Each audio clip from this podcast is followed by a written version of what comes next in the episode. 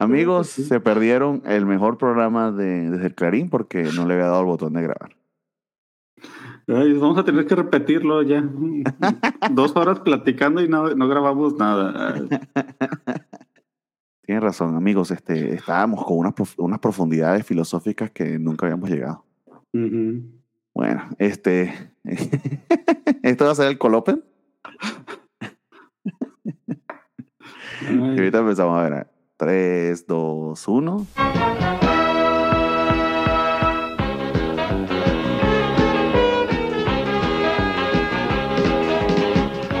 Spider-Man and his amazing friends.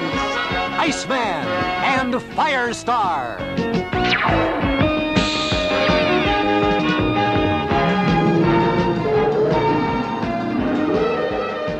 Están amigos? Bienvenidos de nuevo a Desde el Clarín. Este, buenas tardes, noches, madrugadas, cuando sea que se encuentren. Este es su programa Arácnido de Confianza y estamos grabando una segunda vez porque se me olvidó darle este, a grabación al programa. Ya Spider me dijo cómo estaba, pero me imagino que a ustedes les interesa saberlo. ¿Cómo te encuentras, amigo? ¿Congelado? Bien, buen día, amigas, amigos. Bernie, este, más o menos hoy se supone que ya va a empezar a bajar la temperatura. Estamos a 12 grados, pero promete, promete que nos, nos prometieron nevadas, esperemos si sea cierto. ¿En serio? Ah, pues dicen. Estoy aquí yo ahorita a 11 grados, pero honestamente eh, luego sube casi casi a los 20 al mediodía. Entonces es medio relativo acá en Guadalajara. Pero sí está haciendo algo de fresquito, al menos durante el día. En la mañana y en la madrugada es que hace más frío, pero como siempre. Eh, a ver, amigos, este, este programa le hablamos de Spider-Man y ya habíamos hablado mucho en los últimos este, 15 minutos que yo no grabé. Pero nos toca cubrir desde Espectacular 84 hasta el 89, Amazing del 247 al 251, así que vamos a pasar por un, este, sí, digamos, eh, eh, eh, issue especial, que usualmente esos números redondos son o historias importantes o inclusive los, este, los utilizan para, para hacer este como resúmenes o algo por el estilo. Aquí va a ser algo mm, eh, más o menos importante. Y además tenemos el anual 17 que se publicó en el 83 y nos vamos a saltar a huevos Spider-Man, eh, que le estaba comentando a, a Spider-Game que justamente hacían a la gente, eh, al menos en este momento en los 80, quien quería seguir todas las aventuras de, de, del arácnido tenía que comprar tres este, series. prácticamente semanal se compraba una con alguno que otro descanso eh, y una de ellas que nosotros no la hemos estado siguiendo porque honestamente se iba a ser demasiado largo es Marvel Team Up, que va a llegar hasta el número 150, eh, pero tiene una parte que eh, es después de Secret Wars que sí vamos a cubrir. y luego es reemplazada por esta Web of Spider-Man, más o menos en el 86. y, pero nosotros vamos a hacer un salto porque estamos siguiendo el orden cronológico y ahí había un número, el Web of Spider-Man 26, que en teoría ocurre antes de Secret Words. Entonces lo vamos a cubrir en este programa. Entonces se empieza a poner la cosa ya desordenada, este, como, como los fanáticos de los cómics conocemos y adoramos, entre grandes comillas. Así es, entre otras cosas. entre otras cosas. Sí, ya se pone la cosa bien complicada. Em, pero bueno, este, a mí sí me gustaron los números en líneas generales, sobre todo los de este, Amazing, todo lo que tiene que ver con el Goblin. Eh, pero no sé a ti qué te parecieron. Me estás diciendo que era una porquería o algo así, antes de que empezáramos a grabar. Sí, los odio todos. No, no, me, me gustó, solo mencionaba sobre el anual. El anual se me hizo, entiendo la historia, pero es lo que digo, un anual a veces esperas que sea espectacular, que te haga un enemigo muy importante, una batalla muy, muy destructiva que, que ponga en peligro a todo el universo y cosas así. Pero ya últimamente los anuales generalmente son para meter una historia de relleno que pues la tienen que hacer y no tienen ni idea, eh, pues dile a Juanito que escriba algo y ahí lo metemos. Y para que sea de 48 a, páginas. A veces profundizan a los personajes, no necesariamente relleno, pero bueno, está bien. Tú eres, un, tú eres un Snyder Bro y solamente quieres ver tetas y peleas en slow motion. Sí, así es. Para eso estamos aquí. Exactamente. Y hablando de tetas, vamos a empezar con el espectáculo 84 que va de la Black Cat. Este, y algo que nos pasó eh, con frecuencia, en, al menos en, eh, a ver, ¿cuántos tengo yo aquí? Uno, dos, tres, cuatro, cinco, perdón, de los issues que vamos a, a- a reseñar es que no están en Marvel Unlimited por, por una razón u otra. E inclusive uno de ellos nos faltó una página. que Ujú. intuimos qué pasó, pero, pero eh, pues yo no, al menos yo no conseguí esos scans. Eh, ¿Qué pasó ahí? la explicación entendería yo que este, es porque no han sido eh, republicados y sobre todo recoloreados. Pareciera que hay una política en Marvel Unlimited que eh, tienen que tienen que al menos haber pasado por el recoloreo los, estos numeritos viejos y sí se nota, que ya lo hemos hablado en programas anteriores porque nos ha pasado con al menos, al menos con un número, que sí se nota mucho la diferencia entre un scan de, de una publicación de esa época y, y, y lo que sale en Marvel Unlimited, que está un poquito más vibrante los colores, ¿no? Entonces, Sí. justamente el espectáculo del 84 publicado en, eh, a ver qué fecha tengo aquí, octubre del 83. Estamos cerca de mi nacimiento, amigos. Este, ya me tenían aquí en la barriguita. En octubre del 83, este, que se llama Alguien secuestró a mi nené. Y básicamente Sí. es que a- al señor este Samuel de Monterrey le secuestran al bebé cuando se le hace campaña. Básicamente eso. Le robaron el, ro- el bebé que se había robado para su campaña. El bebé fosfo fosfo. En todo caso, eh, el guion es de, de Bill Mantlo, pero el arte de Dave Simmons. Este, y lo primero a notar es que este, el pie eh, derecho de Spider-Man le quedó bien feo. Así son los pies, nomás que tiene el dedo Sí. gordo muy pronunciado. Cuando tienes un tumor bien cañón, debería verse ese- Ujú. esa uña encarnada. Eh, esto va de un político que es, este, según entiendo, un councilman, diría que como un concejal. Bueno, en concejales hay en Venezuela. ¿Cómo se llaman aquí a los, al poder Diputados. legislativo a nivel diputado, sí? Bueno, a nivel diputados y este, senadores. municipal. Diputados. Ah. Ah, ok, se llaman igual que a nivel nacional, pues. Mm, sí, es que son diputados de distrito y esos son de. El, Ya. distri- el estado lo dividen en distritos. Y pues hay un diputado. Para que tú veas nombres y nombres. En Venezuela tenemos este, estados, municipios, y dentro de los municipios hay parroquias. Eh, entonces, dentro de las parroquias tienes a los concejales. Eh, en los municipios se llaman, si mal no recuerdo, creo que cónsul o algo así, o cónsil o algo así, no me acuerdo ahorita el nombre. En el estado sí tienes la asamblea legislativa del estado. Y ahí sí son aquí- diputados. Aquí en, en el municipio, eh, abajo de la alcaldía, está el cabildo. Y esos no sé, los del cabildo no sé cómo se llama. Se supone que están los miembros de la oposición y del mismo partido para apoyar no, o no. darle más trabajo al alcalde. Que sí se llaman alcalde, ¿no? Porque es que he visto aquí, al menos aquí en Guadalajara, yo no he visto el nombre de alcalde, sino presidente municipal. Eso también me da mucha este, Pues, curiosidad. Es, es igual, pero no es lo mismo. O sea, se supone que el cargo es presiden- presidente municipal, pero es una alcaldía. Ajá. Entonces, pues es el presidente municipal slash alcalde del municipio. Ok. eh, Bueno, en ese detour tan interesante sobre la comparación de los poderes gubernamentales en países latinoamericanos, este, estos scans los conseguimos en Riddle Comics este, y supuestamente los escaneó alguien que se llama el, el eh, The Devastator Scan. Que honestamente se lo, se lo agradezco porque imagino que tuvo que romper su comiquito para que le quedaran eh, los tan Mm, limpiecitos. no, creo, creo que sí los doblaban, sí se puede doblar. Ah, bueno, Es no, que, no, pero, pero no se ve, que el, no se ve el- la- las grapitas, ¿no? eh, pues le hace el, el recorte ya en el escaneo. Recu- recuerda que los cómics americanos son mucho más, este, ¿cómo decirlos? Desechables que un cómic normal en, que venden aquí en México, que aquí te lo, que- te lo venden como artículo de lujo. Ya. Allá pues el papel es más, Más más suave, las portadas también, lo puedes doblar sin mucho problema.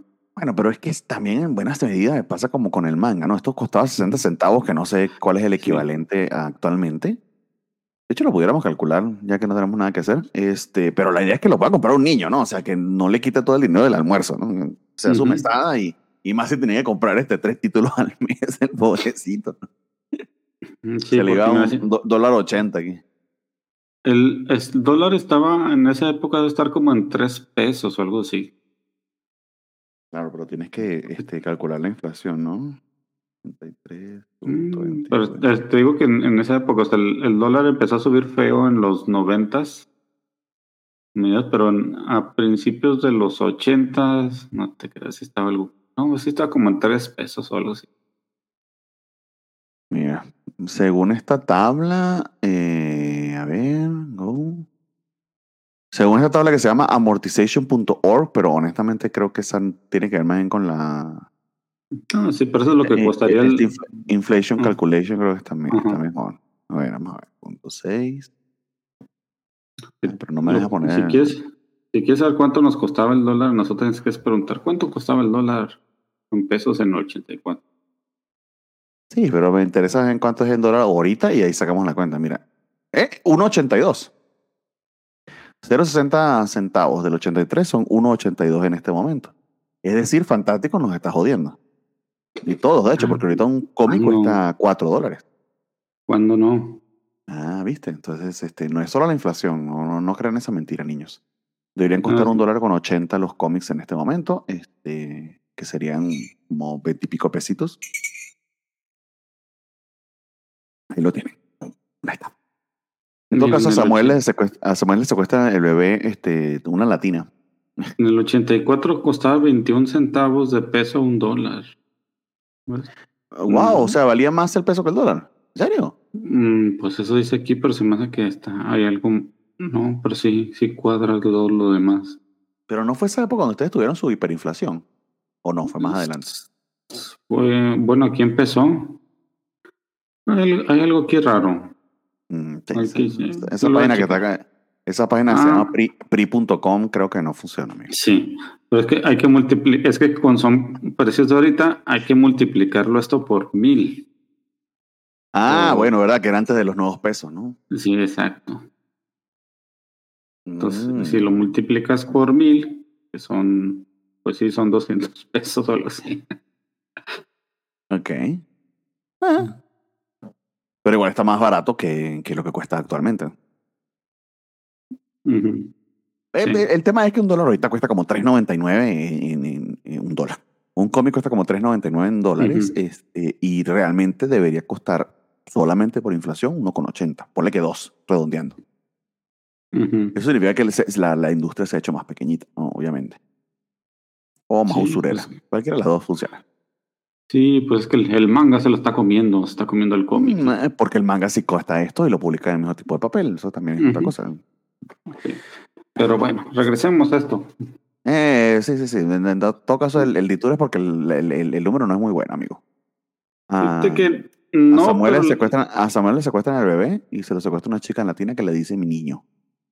Al menos escribieron bien la, niño.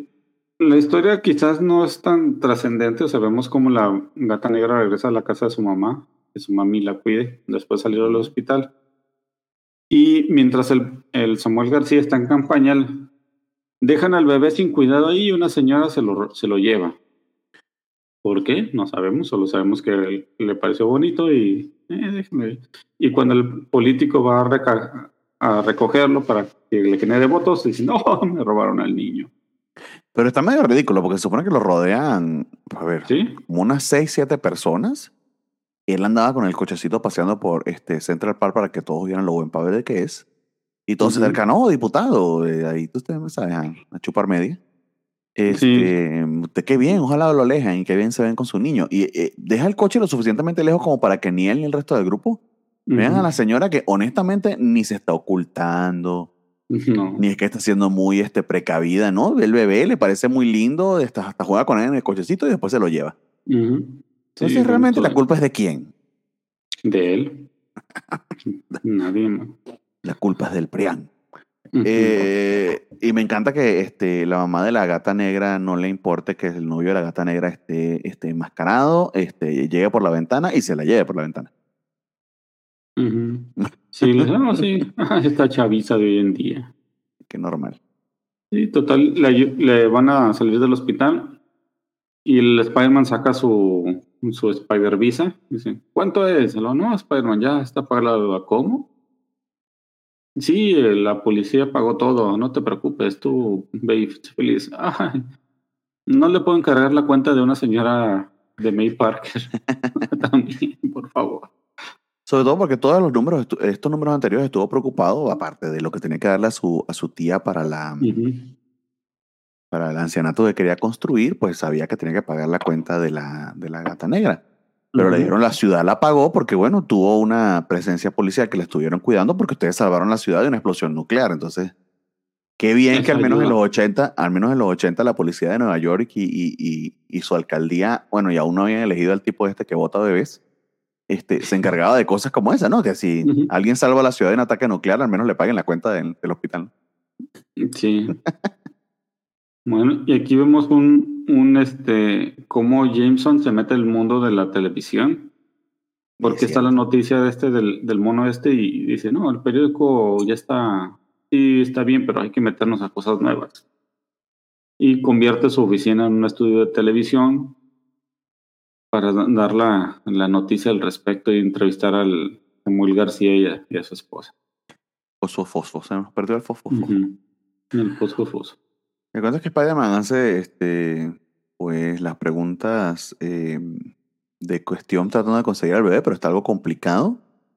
Eh, quizá lo más eh, interesante que pasa es que la señora que lo secuestró realmente está bastante traumada Ujú. porque había perdido a su propio bebé. Eso es lo que descubrimos luego. Y realmente lo que estaba era cuidándolo. Al punto de que anda con este niño este, rubio eh, por este barrio de Mala Muerte, donde ella vive. Y unos maleantes este, pues ven la noticia de que habían este, ra- raptado al bebé y logran identificarlo y quitárselo este, a Sí. su mamá putativa. Sí, porque hay una, hay una recompensa al respecto. Ujú.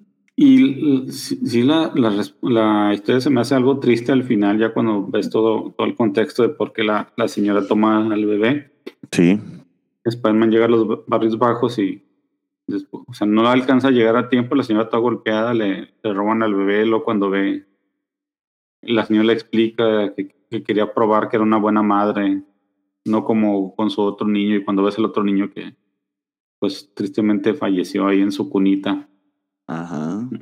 Y Pero, pero, pero la señora está bien loca porque además el niñito tiene mucho tiempo ahí muertito. Este. Pues es que fue algo, algo impactante. o sea, no, no, a ver, a ver, a ver, a ver, Entiendo por completo el trauma, no me malentiendas. Ujú. Debe ser este, horripilante, ni me lo imagino. Eh, obviamente la señora estaba pasándola muy mal, pero no sabemos más nada de ella, creo yo. Y, y no sé si Spider-Man llama a las autoridades para que vayan y la ayuden y, y, bueno, se lleven al bebé, ¿no? Sí, que Este, debería, porque sí. Pero él en todo caso le dice, all right, señorita, I swear to you I will get malo. sí Que se va a volver malo. Se va a poner malo el Spider-Man. Y, y que bueno, o sea, a ver, a ver, son un montón de maleantes horripilantes que secuestran a un bebé. Afortunadamente el niño está como este, el bebecito este de la película que se, pasa- la pasa perdido Ujú. y, y dando vueltas que está más feliz que, que decirlo mil veces. Este, de hecho, anda riéndose. Eh, pero ciertamente está- estuvo en mucho peligro, incluidos unos perros este, asesinos que casi lo matan. Los perros de Iztapalapa que se comen gente. Exactamente. Ya, sido pues, bonito que, que, que hubiesen este, hablado de la historia de la señora Conchita, a ver qué Sí. pasó con ella, porque digamos que es el toque humano este, interesante y, y- y dramático que, que le da un toquecito de, de realidad también a la historia. Ujú. Pero bueno, muy sencillita, Espero- honestamente. Sí, esperemos que la mamá del niño, la Mariana Garza de, de este número, sí haya intentado hacer algo por ella. Bueno, de hecho sí termina el número, ¿no? Que empieza el concejal, el diputado, el Samuel García, a decir, ah, qué bien que ayudaron a conseguir a mi niño. Entonces la mamá ahí en medio de las cámaras se lo dice, deja de utilizarlo para hacer campaña. Así que bien, por ello. hay, hay que mandarle este cómic. Ah, pues sí. Eh, estuvo bien. Eh, Nada del otro mundo, honestamente. Una historia bien estándar de Spider-Man con el toquecito de la señora Conchita. En todo Ujú. caso, el número 247 de Amazing, este, y que ya se me perdió dónde carajo está. Amigos, creo que lo cerré sin querer. Este, así que téngame paciencia. Eh, a ver, ¿sobre qué se trataba, amigos? Se me olvidó. Ah, claro, que van a buscar al señor este, Nariz Norton, este, porque nada, este, siempre tienen que hablar de él, del Arizón. Eh, que me gustó mucho ese, ese número de cuando lo- todo, todo el mundo estaba buscándolo para, para saber sobre Brand. Corporation. Nuevamente Roger Stern y John Romita Jr., pero entintado por su papá. Y qué diferencia cuando lo entrena su papá y cuando lo entrena Klaus Jansen, porque este, su papá trata de hacerlo muchísimo más limpio. Pero, pero, eh, algo que me gustó es que empiezo a ver las figuras súper cabezonas de John. Romita Jr. y a pesar de que su papá hace cierto intento por suavizarlas y darle más de su estilo clásico, se siente más John Romita Jr. que John Romita Sr. No sé si me explico bien. Sí, o sea, el, el papá le ayuda muchísimo a, a mantener un, un estilo, bueno, que él manejaba, Ujú. Pero aún así se ven ya los, los trazos, los, ¿cómo se dice? Mm, abesos, abestos. ¿Qué dices tú? Los, Exacto, se ve, se ve ya como el origen del, del estilo de John Romita, los de principios de allá, John sale. Romita, ¿no? de John. Romi- Jr. De Junior, Sí. ok. Si tuviéramos Sí. más vocabulario, amigos, este, estuviésemos haciendo un análisis de El Quijote, pero esto es de Spider-Man, así que Ajá. Oh, sí. yo tampoco sé, que no me acuerdo la palabra, también la tengo en la punta de la lengua, maldita sea. Bueno, pues es- eso, eso. Eso, eso. Y la, la historia sí es muy simple. O sea, el Spider-Man llega con el narizón a ver si, si sabe algo sobre el Goblin. por- Pues él es el, como el chismoso de los bajos mundos. No sé por qué, si todos saben que es el chismoso de los bajos mundos, sigue vivo. O sea, Bueno, tuvimos todo un número de un montón de gente tratando de matarlo, lo que ni me acuerdo era. De hecho, no lo consiguieron, ¿no? Por eso es que No. sobrevivió. sí, Lo que me sorprende es lo fácil con que, bueno, sí lo consiguieron, de hecho, este Peter y el otro reportero, ¿no?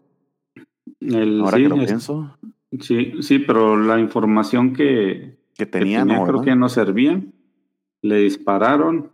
Luego después fue lo de que de cerraron la, ¿no? La corporación de esa brand, los de Roxxon, Ujú. y pues como que se fue libre, pero ahorita pues lo siguen buscando por lo del Love Goblin, y dice, no, yo no sé nada, yo no sé Love Goblin, por favor.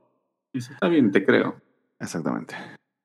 Y se va y parece que tenía un, un instrumento ahí raro que Sí, se va a vender. como en una caja de guitarra o, o trompeta o algo así. Ujú. este, eh, carga algo muy valioso. eh, quizá lo, lo interesante es dónde termina eso. Bueno, pues, a mí se me hizo así como medio inesperado. Peter anda nuevamente pensando en la gata negra, este, en particular este, que ya pagó, que no tuvo que pagar la, la cuenta del hospital, que era lo que habíamos visto. ah, Y, y ahí, ahí es donde vemos que si hay un acuerdo editorial, este, se supone que bueno, el editor de la línea de Spider-Man está cuidando eso, Ujú. pero algunas veces hay saltos medios raros, este, eh, sobre todo en espectacular, que se ven interrumpidos por, por lo que está pasando en Amazing, que eh, en espectacular está más este, enfocado en la relación entre la gata negra y Peter, que digamos es donde eh, más foco está poniendo Bill Mantlo. Y Roger Esther y John Romita están con su creación con el Hobgoblin eh, y, la, y el regreso de MJ. Entonces sí se siente fracturada la historia acá, eh, sobre todo por los eventos que pasan en espectacular, que se supone, creo que Bill Mantlo los había concebido como que sucediesen en una sola noche, Incluido la entrada de, de Hobgoblin dentro de espectacular, que creo que es la primera vez que la vemos. Em, pero precisamente por lo que pasa en Amazing tienen que interrumpirlo. Entonces se siente medio raro porque hace un comentario de algo que pasó en Amazing no tiene, no, ah, no tiene algo de sentido. En todo caso, Peter está este, muy feliz porque va a cenar con su tía May y con este, su amante lesbiana. Eh, y les dice, oye, le agradezco mucho porque es que todo el mundo ha estado tratando de emparejarnos con MJ, eh, emparejarme a Mía y MJ desde que volvieron y ustedes pues no lo están haciendo. Se voltean las señoras y aparece... Sí, claro, aparece- no, no estamos haciendo eso. Oh, sí. Ay, qué sorpresa. Ay, mira. y Mary nadie la había Jane está ahí al fondo. Mary Jane, ¿qué estás aquí con el Con novio de, de, de May? Ah, para que ustedes hagan un trío muy feliz de viejitos. Ajá. Este, en todo caso, algo muy enigmático que pasa es la primera vez que se hace una referencia directa que yo recuerde este, al pasado de Mary Jane, que siempre ha sido un misterio. Ujú. Este, es que Peter le dice, oye, pero es que Mary Jane no tenemos nada que ver, eh, no nos parecemos, porque, bueno, Mary Jane primero es artista, este, eh, muy libre, no quiere comprometerse, y tiene una personalidad muy eh, alegre, y Peter es todo taciturno, este, medio nerdito, eh, y- Ujú. y, le dice a la tía, la tía este, May que, que ustedes se parecen porque los dos han perdido mucho. Ujú. ¿Y a qué se refiere? Mm, misterio. Mm, ¿Qué, qué perdió? ¿Sus aretes? No, no sabemos. que sí, es, ya han estado tratando de jugar con eso. Ya vimos en el número anterior donde el de los cuando andan soñados despiertos. Que vemos una pequeña escena donde la hermana de Mary Jane le como que le reclama Sí. en el sueño de Mary Jane. Entonces está medio, medio interesante eso. Quieren darle un poco más de profundidad. Algo que mm, un personaje que no había tenido nada así desde que lo vimos en la muerte de Gwen Stacy con, con esa emblemática escena donde cierra la puerta para quedarse a apoyar a Peter. Fuera de eso no habíamos visto algo más dramático o pesado de Mary Jane, pero parece que, que veremos más. Pero creo que sí hay cierto basamento. Dudo mucho que Stan Lee haya pensado tan por adelantado. Más si te dejan saber que Mary Jane siempre está bromeando, siempre está jugando. Este, eh, lo que aquí te dejan entrever es que hay una razón por la que lo hace. O sea, pareciera Sí. que es uno- un mecanismo con el cual escapa de cierto trauma que ya descubriremos Ujú. más adelante. Que gracias a Dios es la única cosa que yo no me he spoileado acerca de este, Ujú. Spider-Man con los años. Lo cual me agrada mucho Sí. porque eh, eh, al menos la, la identidad del Hobgoblin ya me la spoileé. Ujú. Ugh. En fin, Pero no bueno, importa, aquí- amigos. ¿Qué le vamos sí. a hacer? Aquí llega Spider-Man este, haciéndola de pedo, buscando a Hobgoblin con los datos que le, que le proporcionó de manera no intencionada este, Ujú, el Nariz. Norton porque le puso un este, AirTag en el bolsillo, en el, en el bolsillo, en el sombrero. sombrero. Eh, pero me encanta que está a punto de vencer a los malos y se aparece nada más y nada menos y tenía no tenía, eh, perdón, no, ten- no tenía de hecho la expectativa de que siquiera apareciese acá.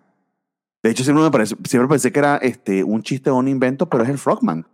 Es el Frogman, sí. La- Frogman que, que, que apareció en She-Hulk, ¿no? Después de todo, ya, me acuerdo. eh, sí y no. Sea, La historia de Frogman, este, lo vemos en un Marvel Team Up, que es la primera vez que aparece como Frogman. El traje es de su papá y su papá era el villano Leapfrog. El villano Leapfrog apareció por primera vez con Daredevil y esa, cuando la primera vez que sale este, ¿cómo se llama el villano este de Iron Man? Eh, que no es Ob- Obadiah Stane el otro, Que no es Obadiah. Este Hammer. Ok. Este, la primera vez que aparece él, que platicamos en un número anterior que muchos villanos estaban ahí reunidos, ahí estaba el Leapfrog. Entonces, este es Eugene, su hijo, que descubre que su papá pues está todo agüitado porque era un villano y ya no sabe qué hacer y bla, bla, bla. Entonces él decide tomar el traje para ser un héroe y se convierte en el Frogman. Ah, o sea que ah, viéndolo de cierta perspectiva, Frogman es el primer runaway. Es- sí y no, porque no huye de su casa, o sea, sigue viviendo con su papá. Bueno, sí, técnicamente los runaways se sí huyeron ahí. De hecho, está en el título, qué pendejo. Pero bueno, que son hijos de villanos que tratan de hacer el bien, pues. Eso es lo que quiero decir. Sí, sí, porque incluso le en los, los dos historias principales son dos Marvel Team Ups. En la primera es donde Ujú, aparece por primera vez que ayuda a detener al Speed Demon, a Spider-Man y al Human Torch. ujú. Y en la segunda historia es de Spider-Man con él y aparece por primera vez la White Rabbit, un villano que a mí me gusta mucho por su diseño. Ah, mira, y White Rabbit está ahorita de. Bueno, no ahorita, no lo sé porque Ujú. tengo tiempo que le perdí la pista al, al Spider-Man de Seth Wells.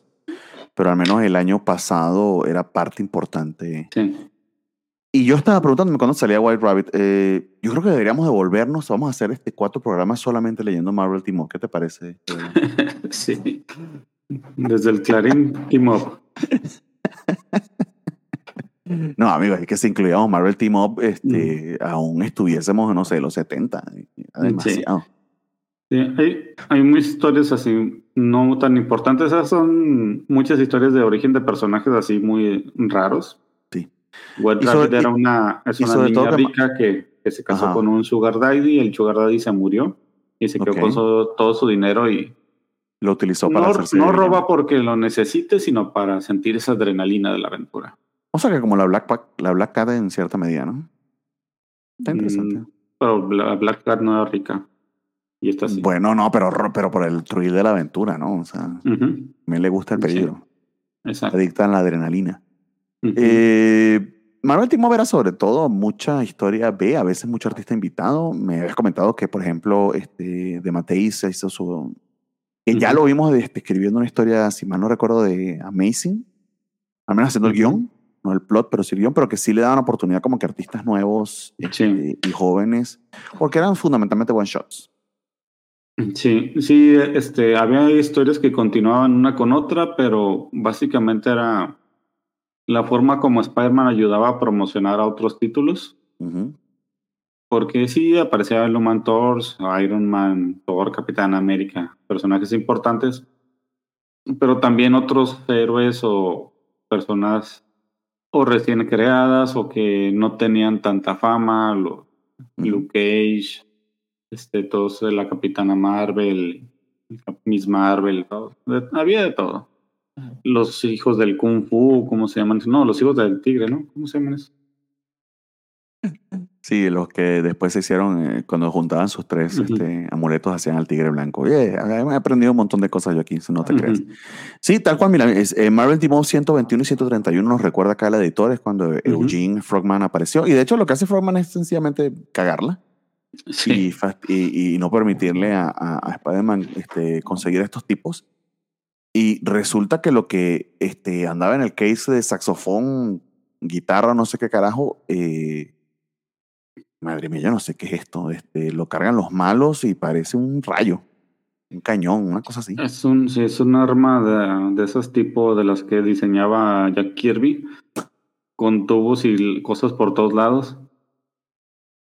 Y va- están esperando un tren, porque el misterioso líder, que no sabemos quién es, pero pensábamos que podría ser el Hobgoblin, pero no, porque es de color. Y como hemos visto en las sombras, el Hobgoblin es una persona caucásica.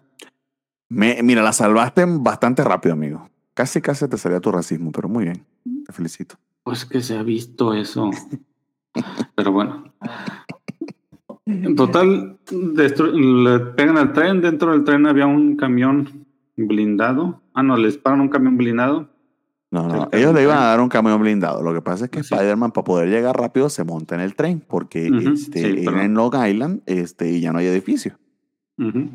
Esa era la cosa. Total. Entonces, El cañón, luego después del cañón blindado lo abren y dentro hay algo muy especial que es el líder, el que quiere ver. Y es chachachachan. Es un arma de destrucción masiva. No, es una inerte barra de carbón. Sí, una cosa más rara, este es una crowbar, este, esa que se utiliza Sí. para sacar eh, este, clavos muy grandes de, de, de cajas de carga de estas de madera. ¿Cómo le dicen no esto en español? Oye, ¿Cómo, cómo se llama esto en español? Este, de ahí sí me jodiste. Es una barra, una palanca. Palanca ya. Mm. Es una palanca, sí. esa. De esas ya no se usan. Este, pues ya. Bueno, sí te, no te creas, sí, sí, hay, pero más grandes y con un pico en el otro lado. Mira, yo, con- yo conozco esto, yo conozco esto desde, y para que vean este, de lo viejito que esto puede llegar a ser o, o, o especializado. eh, en mis trabajos, este, que he trabajado en empresas, en industrias, eh, usualmente cuando envían maquinaria vía este, barco o avión, vienen en cajas de madera muy grandes, o unos clavos, este, son clavos, sí, pero. Yo no sé si se llamen clavos, pero literal son como del tamaño, ¿qué te puedo decir yo? De, de- de- de un termo de café, Ujú. una cosa enorme, este, y para sacarlo pues utilizan esto, ¿no? Sí, la que muchas barra. veces viene dentro de la caja o, o Ujú. sea, lo incluyen dentro del equipaje, de- de- del equipaje, dentro de, de los paquetes porque nada más se usan para eso. Ujú. Y son Sí. cajas de madera, eso es lo que recuerdo, pero, pero no, he visto que se llaman crowbar, más nada. Sí, son barras aquí. Pero no es cualquier barra, o sea, porque todo dice, ¿qué? Los, los guns ahí, ¿qué? Todo esto por una inerte barra de carbón. Pero no es cualquier barra, dice el sujeto, el líder. Y cuando se acercan a golpearlo, lo- con un simple golpecito lo manda ya. Y Sí, saca una, una la, la barra le da superpoderes, este, Mm. sacan también una, ¿qué una bola con, encadenada. un grillete. Bueno, un grillete sin la parte que va pegado Sin el al tobillo, sin el grillete, es nada más la bola. que esto me recuerda a algo que pa- eh, en Venezuela a los chupamedias o este, a la gente que se la pasa alabando a los demás, pero por intereses eh, ocultos, les decimos a la bola. Eh, y muchos piensan que tiene que algo que ver con los testículos, pero no, resulta que este, eh, uno de nuestros dictadores, eh, que Juan Vicente Gómez, que estaba por los 30, este, le gustaba encarcelar a gente y ponerle grilletes con bolas, y eran presos políticos. Pero dependiendo del nivel que tenía el preso, este, algunas veces tenía a otro preso que este, pues, agarraba este, su bola y se la cargaba para que no tuviera que arrastrarla. Ese era el jalabola del, Mm, de ese preso y de ahí quedó ese, ese pequeño este, epíteto. ah, desde el Clarín siempre con sus temas culturales. Niños. Exactamente. Entonces cuando vean a uno que esté ahí alabando al jefe, le pueden decir que es un jalabola.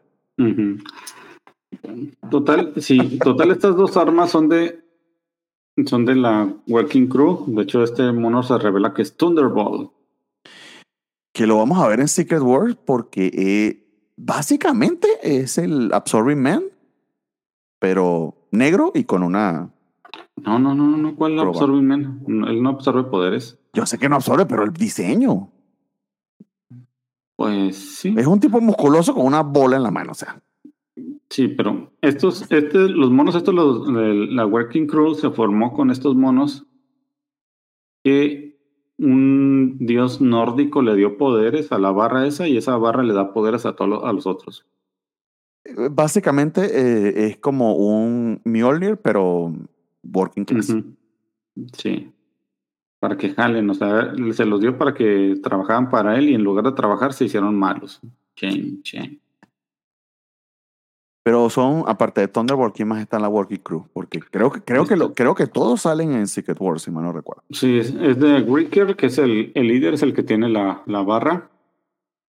Está Ok. Bill Driver, que es el rubio, y Bulldozer, que es el otro, el que creo que nomás avienta. Ok. Y el, y el Bill Driver, pues no tiene armas, yo creo que con sus manitas ah, hace pozos en la tierra. Ya hablaremos de ellos en, en su momento Ujú. llegado a Secret Wars. Pero bueno, el cuento es que Thunderbolt se aparece este, y no te lo esperabas porque o sea, estaban buscando a Hobgoblin. Ujú. En todo caso, de inmediato sigue este Amazing 248, eh, que tiene dos historias. Eh, una, eh, fundamentalmente, pues es el final de esta batalla contra, contra Thunderbolt, que es bastante predecible, que creen que va a pasar. Thunderbolt, por supuesto, va a matar a Spider-Man y ahora el título se va a llamar el Amazing Thunderbolt. Como debe ser. como debería ser. Eso, eso dice la lógica. Eso dice la lógica, pero no. Este, el título se llama Spider-Man y por supuesto que va a vencer a Spider-Man. Pero tiene un detalle que esta historia adicional, que estuve tratando de leer el origen de por qué este, decidieron incluirla. Eh. Pareciera que era una idea que tenían para un anual y, y no pudieron meterla del todo. Y que es bastante famosa porque se ha convertido medio en un chiste. Aunque creo que la intención, eh, bueno, un chiste entre comillas, creo que la intención era más que todo eh, dramática. Y sí tiene cierto punch, más cuando lo ves de cierta perspectiva es hasta medio cruel. No sé si son Es- sensibilidades de los 80 que se han perdido. Pero bueno, vamos a hablar primero de lo de Thunderbolt y Ujú. luego hablamos de eso. Ok, muy bien. ¿Qué te pareció el final de lo de Thunderbolt a ti? Este, pues, es lo que me gusta de, la- de esa historia con Thunderbolt es eso que tiene Spider-Man, de que aunque el, el villano es eh, muy superior, o sea, estamos hablando de Thunderbolt que, Sí, nivel Thor, ¿no?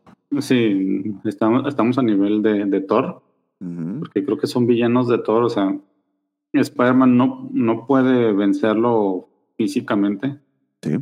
Entonces hace lo que puede hacer. Le quita la, la barra y la utiliza para pegarle, lo cual parece ser muy efectivo. Pero aún así le queda la, la bola con cadena. Y nada de lo que le hace, pues le, le hace mucho daño al mono este. Como Spider-Man pegándole a Thor, pues no, no va a ser gran cosa. Entonces busca cómo, cómo vencerlo utilizando la ciencia, porque la ciencia siempre está ahí. Hay unas referencias de cómo se cómo vencieron a Thunderbolt la vez pasada, que fue el Iron Man Jim Rhodes, Ujú. que le, le descargó de la energía. Entonces, es, Peter intuye que por ahí podría ser. Y, Entonces, y hay una, una- y hay unas escenas que, se, que verdad que le quedaron muy bien a este, este creo que es John Romito otra vez. sí, Por ejemplo, llegan los policías este, y Thunderbolt evita las balas este, rot- este, girando la, la bolota Ujú. enfrente de ellos y se ven, la, se, se ven las balas este, sí, cadena de. Andrómeda. básicamente, pero no con esa voz. Ujú. Eh, y además que lanza la, la bola y como Mjolnir regresa a él y Spider-Man se queda pegado a la bola y dice, no, mejor suelto esto porque por supuesto me voy a putar. Ujú. Y llegan a la avenida que parece la López Mateo aquí en este, Guadalajara cuando este, llueve, que alguien chocó y un- hay una torre ahí como de 40 minutos. Eh, de hecho, alguien piensa maldito tráfico. Está muy gracioso. Eh, y al final lo que hace este, Spider-Man es un circuito, ¿no? Cerrado. O sea, cierra el circuito con la bolota y la, y la, Sí, y la Con barra la y con la energía y básicamente fría el... lo sobrecarga, sí, lo sobrecarga el tipo y parece que fue bastante efectivo. Ahora la gente no solo tiene que este, quejarse del tráfico, sino también de la falta de energía gracias a esto.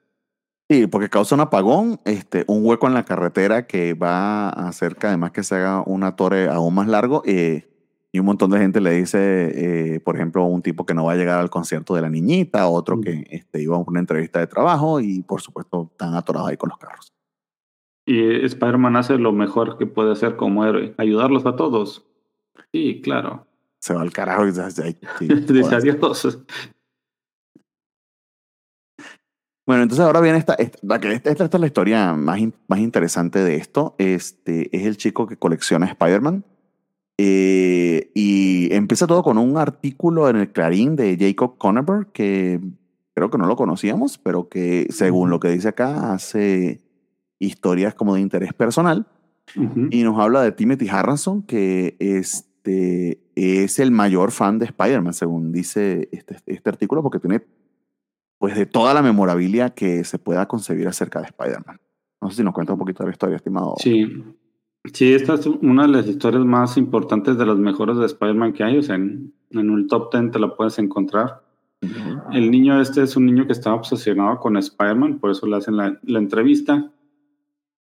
Y Spider-Man llega a, a visitarlo. A medida que va platicando sobre, sobre por qué colecciona Spider-Man, así vemos de- detalles del artículo Y cuenta todo lo que ha juntado so- sobre Spider-Man a través de sus aventuras, desde recortes de periódico, y mientras platican sobre eso, este, balas y cosas que tiene ahí, pues Peter le cuenta más o menos su historia sin dar muchos detalles, ¿verdad? cosas que ya sabemos, y le eh, explica cómo funcionan sus lanzadores de redes, cómo, cómo hace Spider-Man, de dónde salió y cosas así.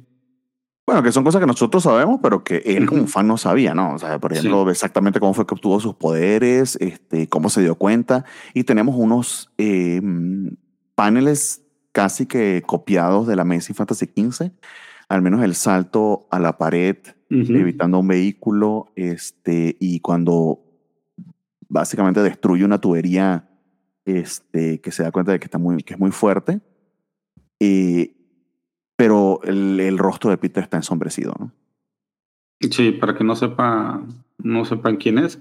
Y mientras Peter juega con él, le enseña sus telarañas, le hace un columpio de telarañas Sí.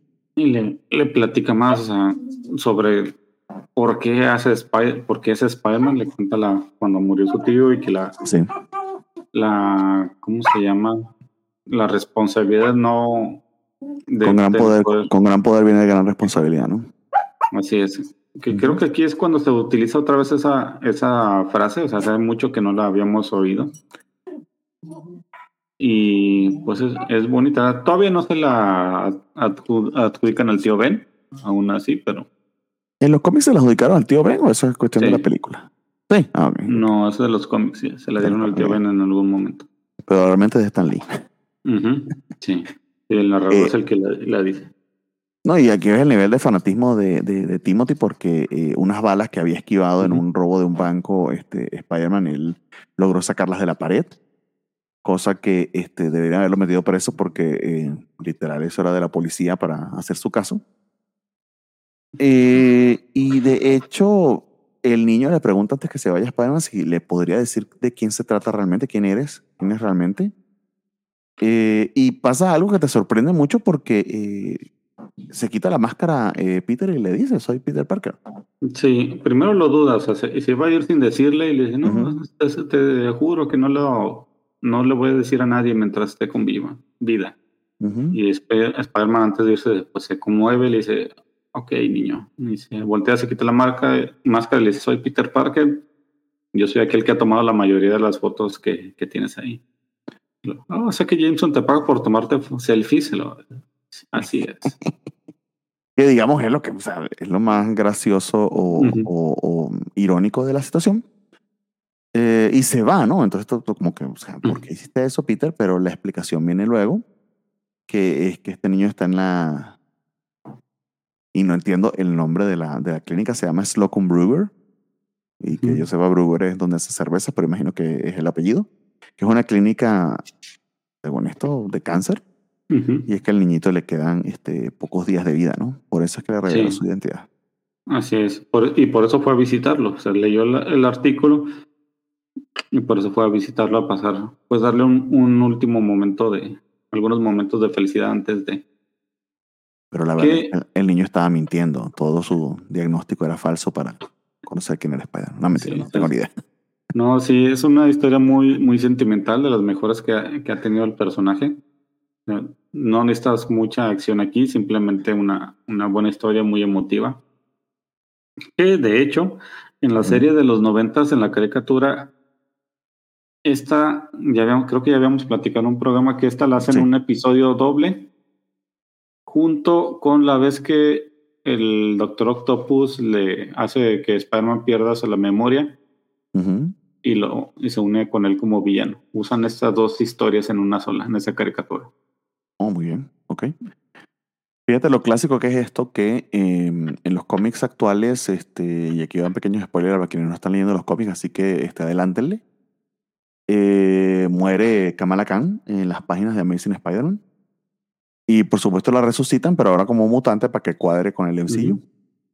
Eh, y en su resucitación, este, como mutante a través de los poderes de Krakoa, eh, pues Peter Bay le agradece porque terminó salvando a Mary Jane y le revela su identidad.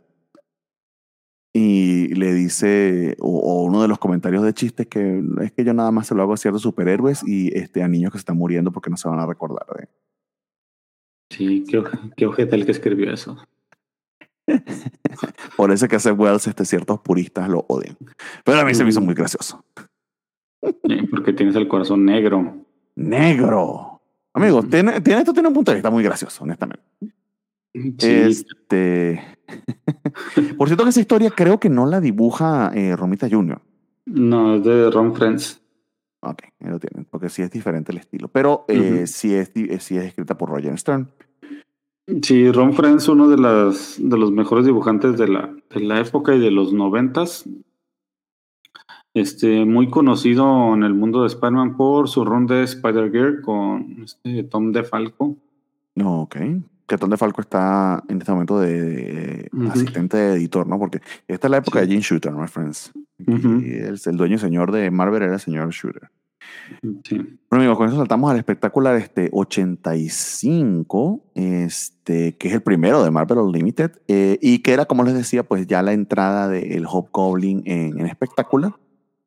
Eh, voy a tener que recargar esto porque, por supuesto, Marvel Unlimited no quiere funcionar. Eh, y que sobre todo es la explicación de cómo el Hobgoblin pues obtiene eh, eh, los- la Poderes. superfuerza que también lo va a destacar como la que tenía el Green Goblin. Eh, Y Ujú. básicamente que utiliza la fórmula de Norman Osborn, pero sin, sin explosiones, eh, y, y utiliza una cámara muy parecida a lo que vimos a Willem Dafoe en la, en la película de Sam Ujú. Raimi. Son, básicamente se meten en un, sauna, en un sauna químico ahí, todo raro, y sale más loco que de lo que ya estaba. Eh, bueno, sin tanta locura. O sea, se supone que el mono este está investigando los diarios de, de Norman Osborn. Ya le dio la prueba de la fórmula Lefty, que es el que hizo la fórmula Goblin que le estalló en la cara, que fue el Goblin que se, dos que se murió en ese número que salió. Y parece que ha logrado, este, es- ¿cómo se dice? Perfeccionar la fórmula ahora sí. Sabe más o Según menos cuánto, según él, sabe Según más él. o menos cuánto tiempo quedarse. Parece que se quedó un poquito más y de todos modos se explotó. Pero parece ser un éxito. Él dice que creo que me pasé de horno. Así dice, creo que, que me quedé quemadito, pero ah, mira, tengo más poder. Puede que más poder que eh, Norman Osborn, que, que el Green Ujú. Goblin. Entonces lo que tengo que hacer para, para verlo, o sea, para, para poder este, probarlo, es si, si yo logro vencer a Spider-Man, este, pues obviamente tengo más poder que él. Sí, o sea, nada de levantar pesas o cosas así. Vamos a Sí, o sea, eh. En todo caso, eh, tenemos una reunión de este, básicamente todos los amigos de Spider-Man antes de este Amazing 200, que Ujú. son todas estas parejas, ¿no? Está este Harry con Liz, este, está Chachan con eh, Flash y Betty Liz con Betty Brand. con Betty Brand, exactamente. Y, y, y por supuesto llega MJ, que se supone debería estar con Peter, porque todos los quieren emparejar. Pero Ujú. no se trata de eso la cena como hubieses pensado, sino que Harry y, y, y Liz tienen una noticia muy feliz que darle a sus amigos. Este, y es que se van a divorciar. Digo, no, perdón. Sí, todo bien. Ah, no, no, eso no. Van a tener un bebé. Que. Es Harry Jr., ¿no? O, o Normancito. ¿Cómo es que se llama? Es Normie. Norm. Norman. No, Ujú. no, no sé. Que actualmente está poseído también por un este, simbionte, porque, ay, amigos, este. De hecho, vamos a empezar con el, con el este, origen de Venom dentro de. No poco, pero ya vemos, este, digamos que eh, su, su, su génesis. Y no mames, se le van a pegar simbiontes a todos. sí. Va a ser la, el planeta de los simbiotes. Pues que se presta para eso, pero vamos a Sí, seguir pero- con este número antes de. Sí, que se güey, ahí, bueno, porque cuando lleguemos a Absolute Carnage. Ay, Dios. ah, Pero bueno, esa, esa es la, la, la noticia más feliz que una noticia feliz que lo, Liz Allen está esperando un bebé. Y mientras Peter platica con Flash, y dice, ah, Flash, qué buena noticia. Flash, sí, chido. Y la chachana, uy, hurra, viva por ustedes. Lo, ¿Qué pasa si ustedes eran la pareja más feliz del mundo? Flash, lu- luchaste contra un- una secta mundial, contra Vietnam y contra no sé qué tanto mugrero para estar con Shashana. Y, Exactamente, incluido el superhéroe este que, que era maravilloso con la cara de jabalí, ¿no? ah, sí, este. Raz- Razor. Razorback. Madre, que la figurita está por ahí, etcétera. sí. Pero a mí Sí, lo que ¿qué me da pasa? la impresión es de que el pobre Flash, este, pues, este, lanza balas de salva. Eso que Shashana ya se dio cuenta que no es vietnamita y no se puede casar con él, algo así. Ah, quién sabe. Hay un misterio allí que obviamente tú te, te lo sabes, no me lo vas a revelar porque tú eres chido. Este, pero eh, la, la- la noticia molesta a Flash desafortunadamente. Y es muy Sí. obvio su molestia. Peter, inclusive, luego de que todo se despide, pues va tras él para, para poder conversar. Eh, pero lo, eh, muy groseramente el Flash le dice que no, que no quiere hablar. Y Shashan le dice, no te preocupes, que no. Que ese no es el problema, sino lo que no dijo. Este, Sí. Porque por supuesto el melodrama es parte importante de esto. Ujú. Sí, pues total, Mary Jane pues agarra a Peter y platican ahí en, en- mientras caminan en el bosque. Peter se queda perplejo, "Uy, pero no te querías quedar- casar conmigo y, y ahora como que quieres volver. Mm, qué No, de hecho él le dice, ¿no? Este, eh, porque ella le dice, ah, mira, este, tienen problemas Shashan y los viniste a ver. Ujú. Y Peter le dice, sí, pues por supuesto, son mis amigos y este, tú siempre, tú siempre me, com- me comprendiste muy bien, este, eh, Mary Jane. Y, y le dice Mary Jane, ah, es que te conozco mucho. Este, y siempre me gustó eso de ti, ¿no? Que te preocupabas por tus amigos, pero no, pero no, pero no suficiente como para que nos casáramos. Ujú. Y él le dice, bueno, pero te puedes imaginar que estemos juntos, realmente no somos este, agua y aceite, ¿no? Entonces él le dice, no, tienes razón, pero pensándolo, hubo un momento en el que sí.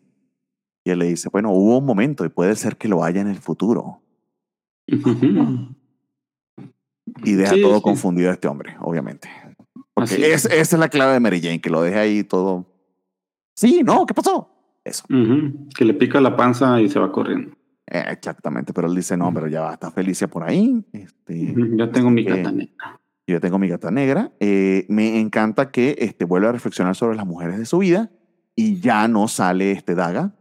Porque Porque son las mujeres de Peter Parker. Ok. Y si no, ahí estaría. Pero yo- nunca tuvieron una relación, nunca hablaron de eso y es una menor de edad, maldita sea Peter Sí. Parker, groomer de mierda. Este, Ah. que hablando de grooming, vamos a hablar del grooming de Colossus con este, Kitty Pride cuando hablemos de Secret World, porque Ajá. está bien, bien, bien obvio ahí. Ujú. Pero bueno, piensa en todas, este, aunque hay una aquí que se me perdió y no supe quién era, porque veo a Gwen, veo a, este, a Betty. Brand, Mary Jane y a Debbie, pero no sé quién es esta. Es Liz Allen. Ah, Liz, ah, Tiene el ¿por mismo diseño que ahorita. ¿Qué? Amigo, es Gwen Stacy volteada y sin diadema. O sea, no mames. No sé. Bueno, pues Liz Allen, porque ella intentó algo con ella y ella más o menos en algún momento le quiso responder, pero no. Fue cuando están peleando ella y Betty Brand. porque- Es cierto, es cierto. En todo caso, este, eh, hay una imagen este, bien interesante de cómo Spider-Man ha estado alejando a estas damas de Peter Parker porque se atraviesan en su vida. Y es esta dicotomía de que la gata negra realmente ama a esa Spider-Man. Eh, y no sé si este es el número en el que le revela su identidad. Creo que sí.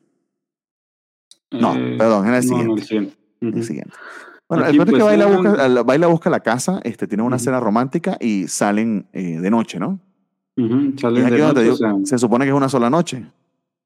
Pero son como tres noches. Una cosa medio rara pasa ahí con la continuidad. Pero bueno, cuéntanos. Sí, pues la, la gata le dice a su mamá que ya se vaya, que ya está bien, que ya se va, va a mimir. Pues es cuando llega Spider-Man y pues tienen su cena romántica y salen a patrullar, bueno, a columpiarse por la night. Y es cuando pues la gata dice que nunca había amado a nadie como Spider-Man, todo muy feliz, jiji, jaja, hasta que llega el Hobgoblin.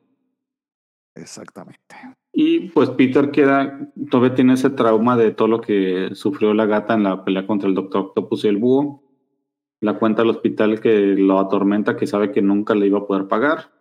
Ujú. Entonces le dice, no, gata, aléjate, es demasiado para ti. Y además que descubre algo que eh, me parece medio idiota que lo hubiese pensado. Bueno, no medio idiota. Ahora que lo piensas es medio lógico. Todo el que se pone un disfraz en, este, eh, en, en el universo de Marvel, pues algo tiene especial. Pero ella le revela que eh, no es que tenga superpoderes, sino que todo ese tema de que quienes la persiguen este, sufren de mala suerte, realmente es que ella prepara el terreno con antelación y prepara trampas, pero no es que tenga Batman. superpoderes. ¿Cómo van? Como sea, Gatúbela. No tiene superpoderes. Como Batman, o sea, Spider-Man, si puedes hacer equipo con Batman, ¿por qué no puedes hacer equipo con la gata? ¿Cuándo hizo También equipo es- Spider-Man con Batman? Seguro que sí, pero no lo recuerdo. O debe haber sido o bien sea. malo porque no lo veo, ni lo vi. O sea, ¿por qué no? Si ella es rica como Batman, tiene poder, no tiene poderes como Batman, se viste negro como Batman. ¿Por qué no? ¿A qué le tienes miedo? El éxito. De, O- de es por- rico como Batman. Puedo bajar por los chascos, una dos. Lo mismo miedo de. Batman. En todo caso, Bueno. este, pues, se, se atraviesa la gata tratando de defender a Spider-Man. Spider-Man usa su eh, estrategia Es- clásica de quedarse de espaldas porque el, poder- el, el sentido arácnido va a revelarle cuando se acerca el Goblin, pero por supuesto no le dice eso a la gata porque no tuvo tiempo. Este, eh, y pierde la oportunidad de atraparlo porque tiene que rescatarla a ella. Este, y bueno, Sí. eh, están teniendo problemas de pareja. Sí, que este es un punto muy importante que es de lo que le dijo el Capitán América cuando mm, quería ser de los Avengers. Le dijo, sí, quieres ser de nosotros, está bien, pero si vas a trabajar en un equipo tienes que seguir órdenes y mm, tenemos que saber qué poderes tienes para saber cómo nos adecuamos. Exacto. Es algo que no habla con la gata negra. O sea, bien podrían hacer un buen equipo si se comunicaran mejor. Pero básicamente tenem- tenemos ya 20 años de historia en el que Spider-Man pues, Ujú. trabaja solo, a pesar de que tiene un número en el que trabaja con otros, pero parece que, así como nosotros nos consideramos este, eh, Marvel Team Up, este, pues Spider-Man tampoco. Y aquí empieza la interrumpidera de esta historia de la gata negra, porque se atraviesa un anual, después otro este, Amazing Spider-Man, entonces esa noche de problemas este, parece que se estuviera Ujú. en tres noches. Y saltamos al anual 17 que tanto le gustó a nuestro querido este, eh, Spider-Games. Eh, que fundamentalmente es la reunión de secundaria de Peter, ¿no? Sí, es, una Y- es su reunión de secundaria y vemos qué están haciendo sus amigos. Ujú. Bueno, los que no sabíamos que existían.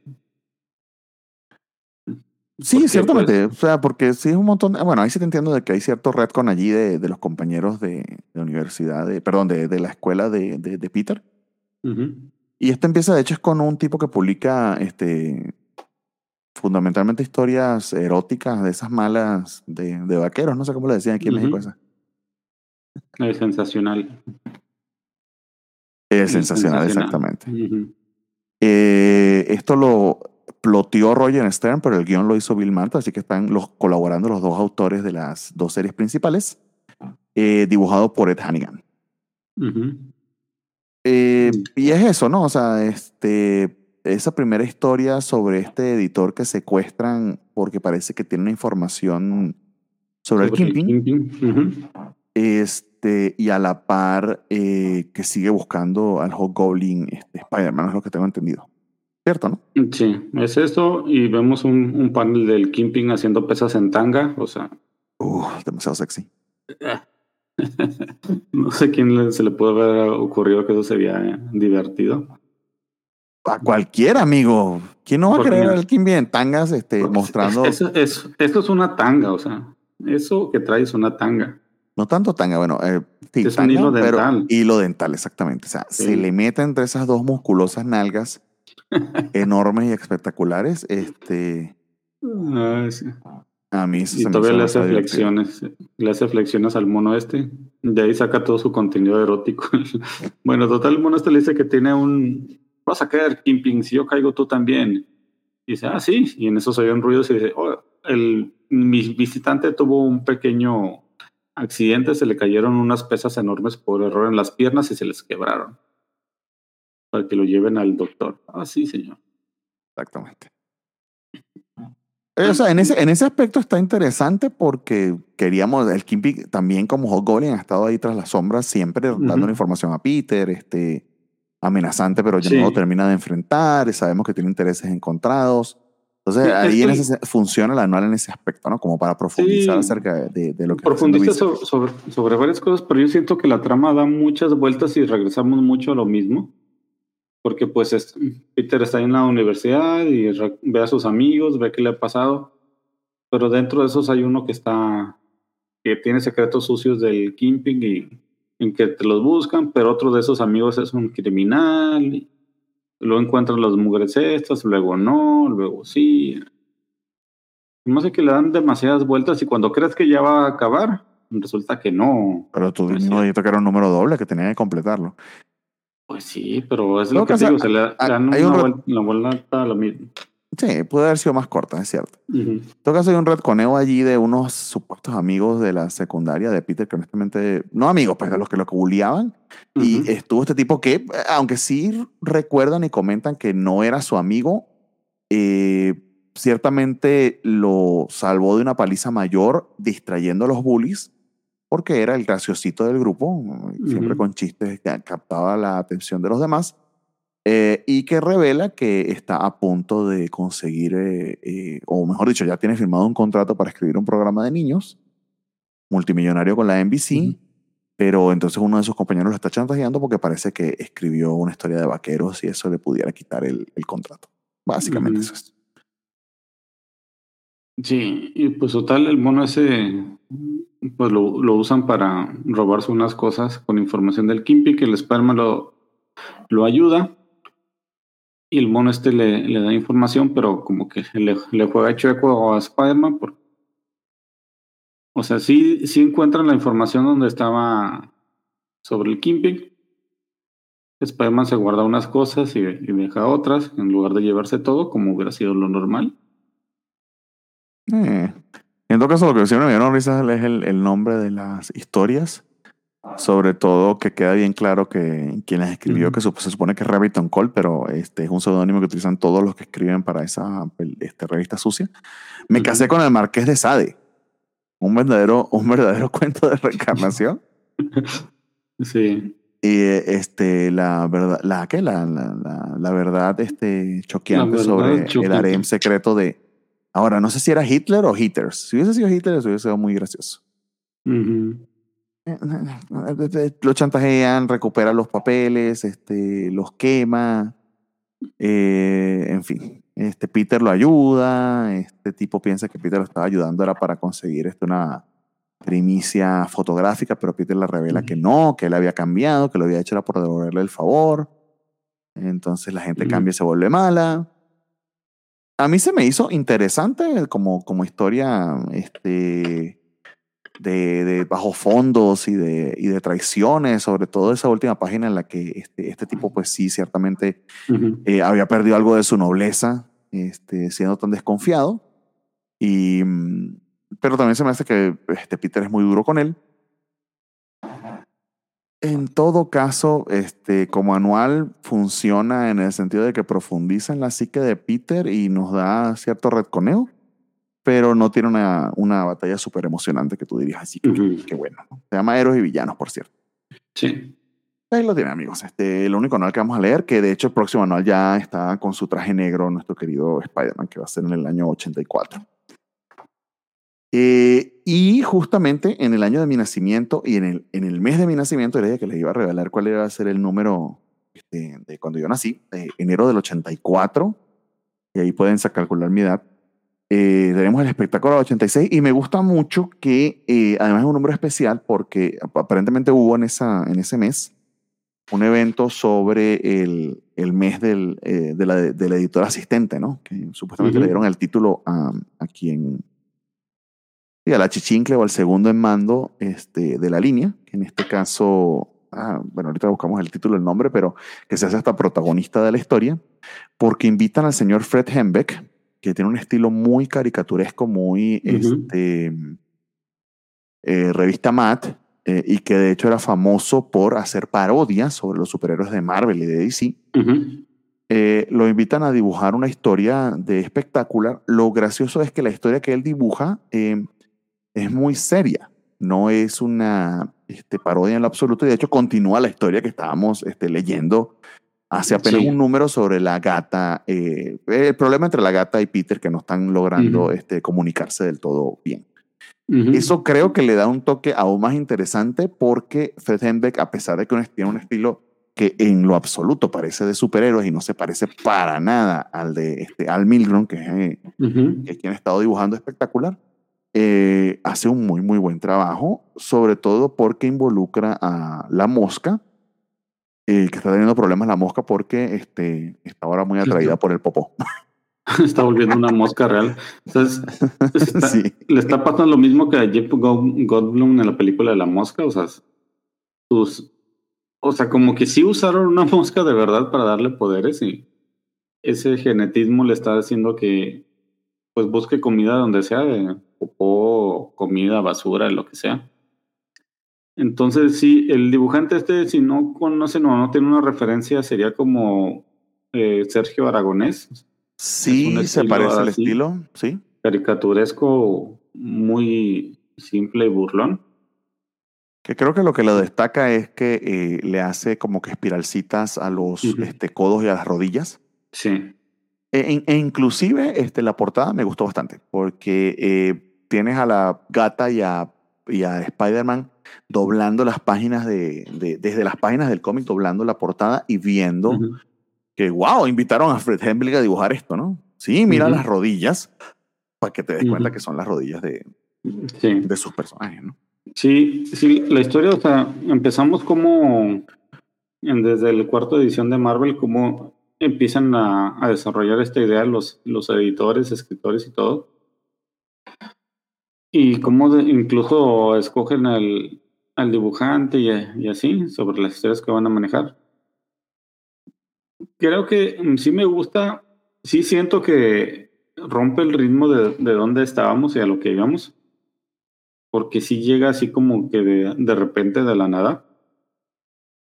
Aún así el, el número es interesante y nos da cosas, bueno, seguimos con el drama este de, de Spider-Man y la gata negra, que quiere, Spider-Man quiere que sea su compañera, pero ahora que sabe que no tiene poderes, pues no es algo, este, no sabe cómo lidiar con ello y la gata no sabe igual cómo, cómo acercarse a él, porque ella se siente limitada no tanto porque de, este mm, tenga dudas de sus habilidades y lo que sabe hacer, sino porque Spider-Man no le tiene confianza.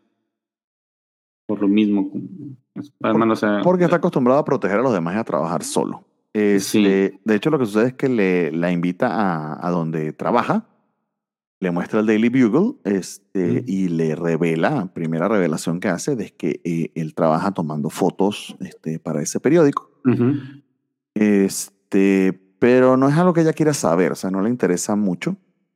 Eh, quizá lo más gracioso aquí es cuando se atraviesa la mosca, porque justo en ese momento este, que estaba comiendo mierda en el río, se da cuenta que se está volviendo muy mosca este, y eh, culpa a Jonah Jameson y a, a Spider-Man de eso.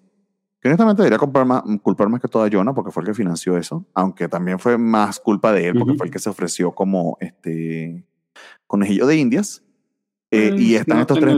eh, no tenía otro, pero están estos tres paneles de tú, él. Y la gata preguntando, ¿Quién? ¿quién? Eso está muy bueno. Ujú. O sea, que continúa, la- eh, lo que me gusta es que la historia es en serio. O sea, ve- ve- pude lo- de verdad que la pudo haber dibujado Al Milgrom y no pasaba nada. Ujú. Este, pero Fred Henger lo hace con su propio estilo, con sus este, nalguitas demasiado redondas y sus rodillas este, y espirales.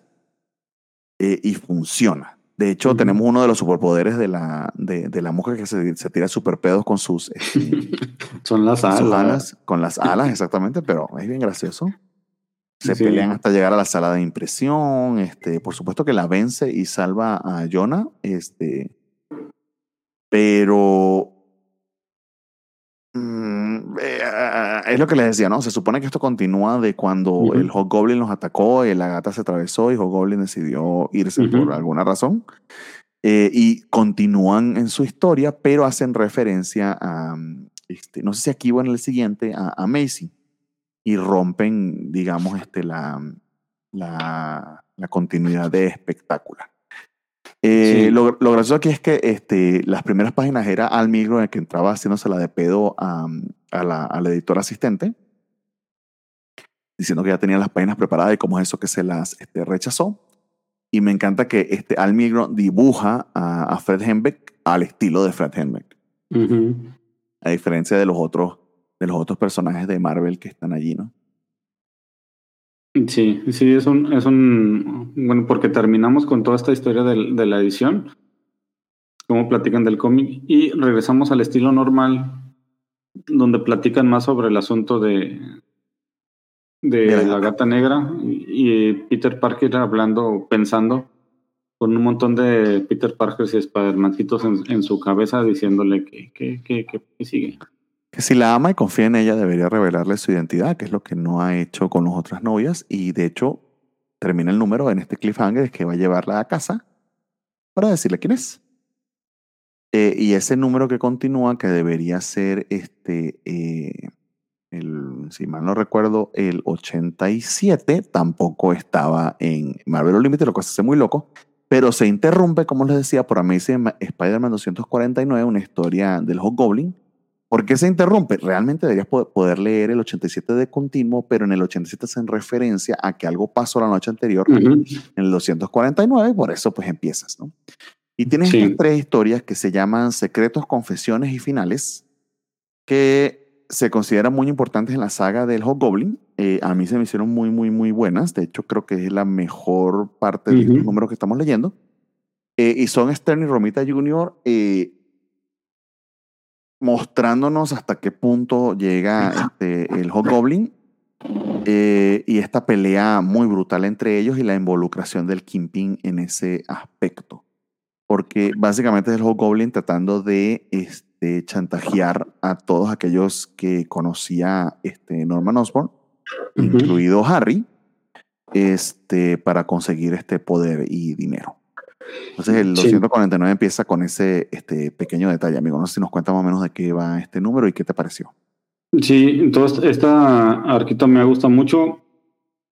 Realmente es sobre eso y el Kingpin, pues realmente no ha funcionado como antes en, en Spider-Man, que era un villano directo.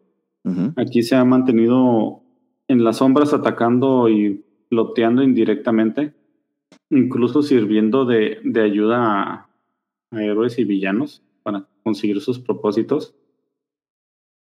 Y el número inicia que estamos en la, en la casa de, de verano de, de Liz y Norman, pues están, a Harry están cel- celebrando el asunto este de- del niño en una albercada.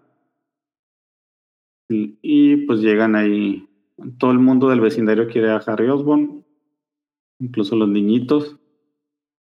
Y está Ahí- muy gracioso que entra una, una vecina supremamente atractiva en bikini este, y consigue a Peter quitándose el traje de Spider-Man porque no, no se le ocurrió quitar la puerta. cerrar la puerta, perdón. Pero resulta que la tipa no tenía puesto los lentes y por eso no lo vio. eh, ve borroso. y wow, la, el tank top que le pusieron a Peter eh, grita gay, pero a todos los vientos, ¿no? O sea, Es, así se vestía la gente en los ochentas. supongo, pero wow. O sea, es eh, básicamente, por si no me entienden, este, son unos chorcitos de jeans este, cortos y rotos este, con, un, con un top. De hecho, le cubre solamente este, los pectorales. Sí, es una ombliguera que dice animal. Y ah, exactamente. Está, pero hiper gay. Bien, Y por todos eso. le- Y todos le dicen, Peter, no sabía que eras un tipo. "Ah, es que me la regalaron. Yo creo que es una broma. Eh, sí. En todo caso, están hablando con un tipo de un espido que se le ve a medias nalgas. Este, y, y Mary Jane decide lanzarse a la alberca, no sé por qué. Mary Sí. Jane, por nada. Al- este, Peter siente algo raro. Su sentido arácnido ha, ha estado sonando así raro por ahí. Ah, por cierto, cierto, cierto, cierto. Sin saber qué pasa. Ujú. Lo descubrimos próximamente y ya, pues jugando con Mary Jane, la avienta a la piscina. Espero que no traigan sus celulares ahí porque si se los mojan, pues ya valió. No había celulares en los 80, amigos. Este, nada más en los carros, como los tenía Ujú. este, Robbie Robertson. Si de repente empiezan a llegar cartas a, a- le llega una a Jameson donde Marla está ahí y le dice, ¿qué pasa? No, pues que alguien de alguien está des- descubrió que yo hizo, yo hice el escorpión. Y no a la mosca, ¿no? Por cierto. Sí. Pues a, a la mosca no podría saberlo. Eh, pero sí. Bueno, la manera del escorpión, del escorpión está medio ridículo, pero ok. En todo caso, este, a Harry, eh, la amenaza que le llega es que alguien descubrió que su padre era el Green Goblin y Harry no lo sabe en este momento porque se supone que perdió la memoria de cuando fue Green Goblin este, 2. Pues sí, sí, perdió la, la memoria de cuando descu- descubrió la- todo sobre su papá. No, no sabe en este momento que, que su papá, el Green Goblin, le revelan también cómo el tipo estafó a Mendel Storm. Y pues vemos un- una historia de, del pasado de todo el asunto con el Green Goblin y, y Norman Osborn. Ujú. Entonces, ¿cómo se enfrentó con Spider-Man? Pues Peter sí sabe todo eso porque lo vivió. Y trata de reconfortar a Harry y le dice, no, pues, ¿qué pasó? Y no, pues que va a haber una reunión en el club de, de hombres de pene pequeño. Y bueno, tenemos que ir, no, yo te acompaño. Sí, sí, porque Exactamente. soy amigo. Pero, pero yo puedo ir porque lo tengo grande. No, sí, sí puedes ir. Em, lo que no le revelan, o al menos Harry no lo dice, este, es que el Goblin sabía la identidad de, de Spider-Man. Ni Sí, tampoco es que- exactamente cómo murió su papá, ¿no? Solamente que era el Ujú. Green Goblin y que Es- eso, sí, más nada, ¿no? Y que, y y que mató a Gwen, ¿no? En todo caso, Sí, es eso que- lo sabían todos, ¿no? Eso sí lo sabían todo. No revela que eso de Peter porque no lo escribió en los diarios. De hecho, Lobo Goblin cuando eh, lo está leyendo en el número anterior que salió, que hace el químico para... Ah, no, este es en este. En este, en este. En Es este. que te- siempre estaba la preocupación de Peter sobre eso, ¿no? O sea, si, Sí. si Norman lo escribió, el Hobgoblin sabe quién soy. Ujú. Pero el Hobgoblin nunca lo dice y luego descubrimos que nunca lo había escrito porque honestamente de saberlo, pues obviamente lo hubiese atacado como Peter. En todo Sí, caso, en el, en el no de- llegó, no llegó a este punto, al último que, bueno, ahorita que lo vamos a ver, este, vamos por partes, como ya que el destripado. Pues total, están un, un grupo de, de hombres de pene pequeño ahí listos, varios este, personajes que hemos visto, como Jonah Jameson, Harry Osborn, ahí están otros tipos más, y se les aparece el Goblin y le dice, no, pues ven, vamos a hacer negocios. Yo guardo, ustedes me rascan la espalda, yo les rasco la suya. Este, Jonas se dice, no, yo no me voy a dejar chantajear. Y el Harry, sí, yo tampoco. Y el, Hobgoblin lo, lo insulta recordándole a su papá. Y el Harry se enoja y le rompa la cabeza, pero era un robot. Eh, Y y de repente Roderick Kingsley, que también estaba ahí, dice, no, entonces el Goblin podría ser cualquiera de nosotros, incluso yo. Que es una de las grandes teorías en, la- en las este, cartas, ¿no? Mucha gente Ujú. piensa que es Kingsley.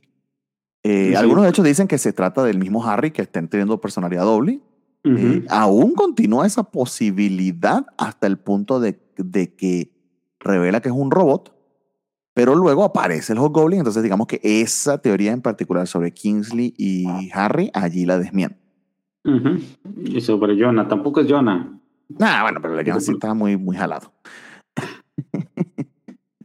Sí, Eh, pues total, ahí está el Kimping también, porque pues es un hombre de, de pene pequeño también. Pobrecito el Miembro Kingpin. de- Yo estoy seguro el Kingpin sí tiene tremendo penezote, pero con esa barrigota no se lo ha visto en años. Un, un miembro del club de pene pequeño. Es que descubrimos que es un club que fundó Jonah Jameson también. Eh, sí, sí, sí.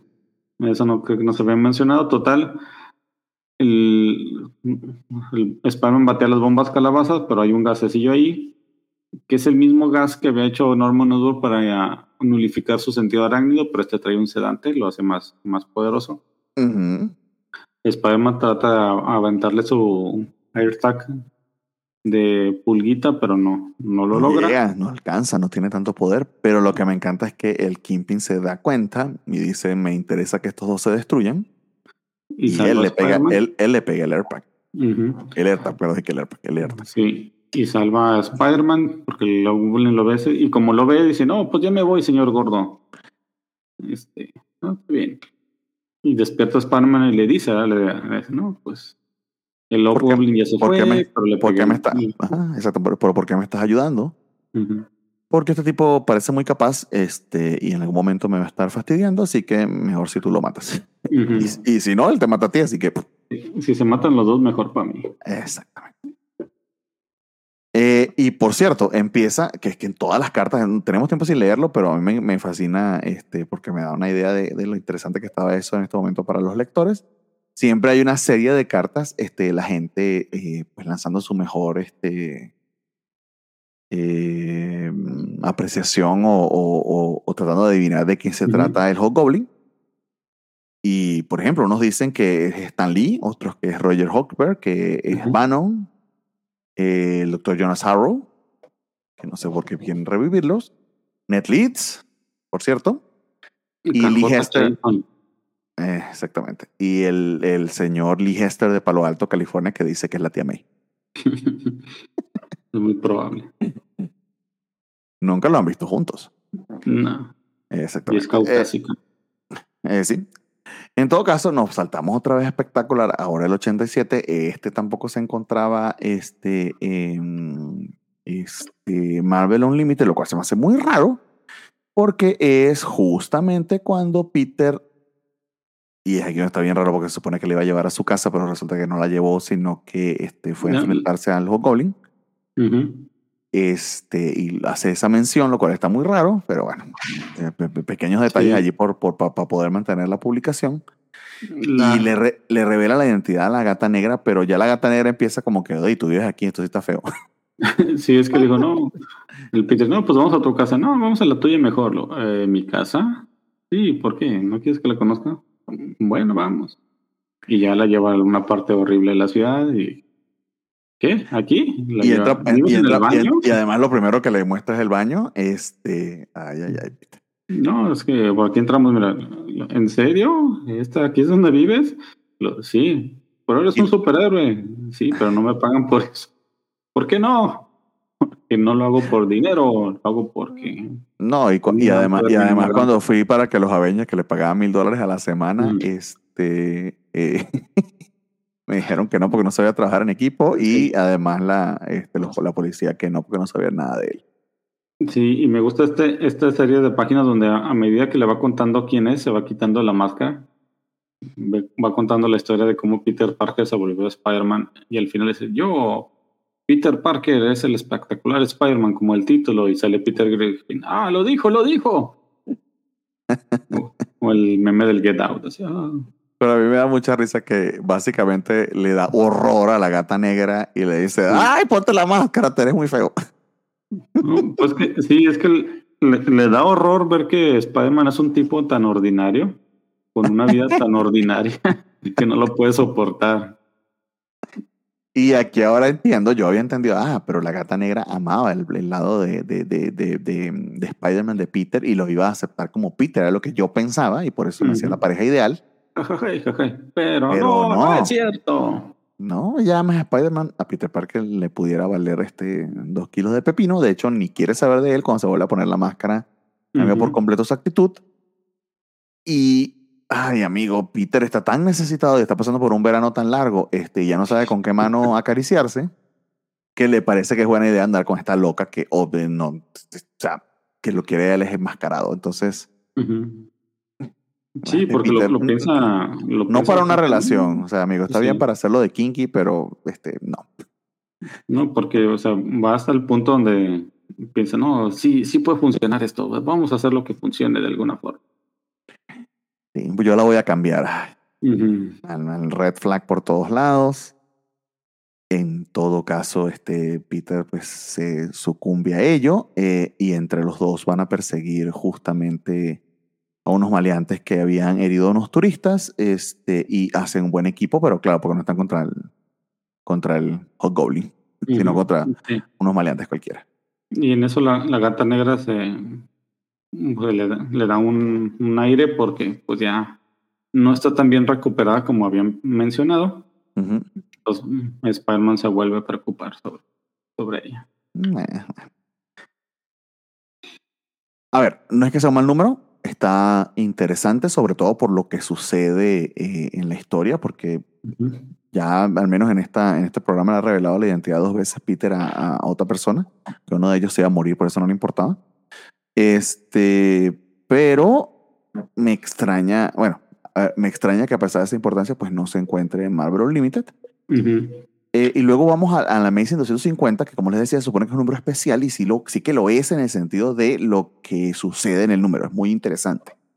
Eh, Y es parte de esta saga, este, Secretos, Confesiones y, y Finales. Eh, pues sigue la pelea ahora este, Peter persiguiendo al Hobgoblin, ayudado por, por todos los hombres de este, Pene Pequeño de Nueva York. Eh, entonces estamos en la Amazing 250 que eh, me, me da mucha risa porque dice Special Normal Size Issue. Sí. Lo bueno es que no es más caro, cuesta 60 centavos. Ajá, esperabas un número de, de más páginas, ¿verdad? Pues no es cierto. Pues no. Pero, pero es especial. Y me encanta además que en el, en el, en el simbolito este de Marvel, que se me olvidó el nombre, donde aparece el personaje, que aparece este, el precio y que está aprobado por el Ujú. Comic Code Authority, este, ya no sale este Spider-Man, sino que sale Hulk Goblin diciéndole, está maravilloso, róbatelo.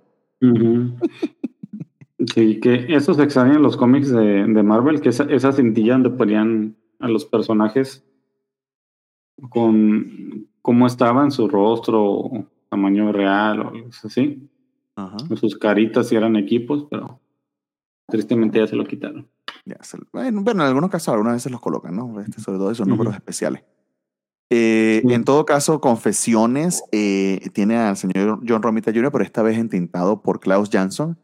¿Y qué diferencia cuando la entinta Klaus Jansson cuando la entinta su papá? Porque Klaus Jansson este, acentúa mucho las sombras, le da más oscuridad, pero a su vez también ciertas líneas eh, y sobre todo las, las partes detalladas de las caras las deja tranquilas.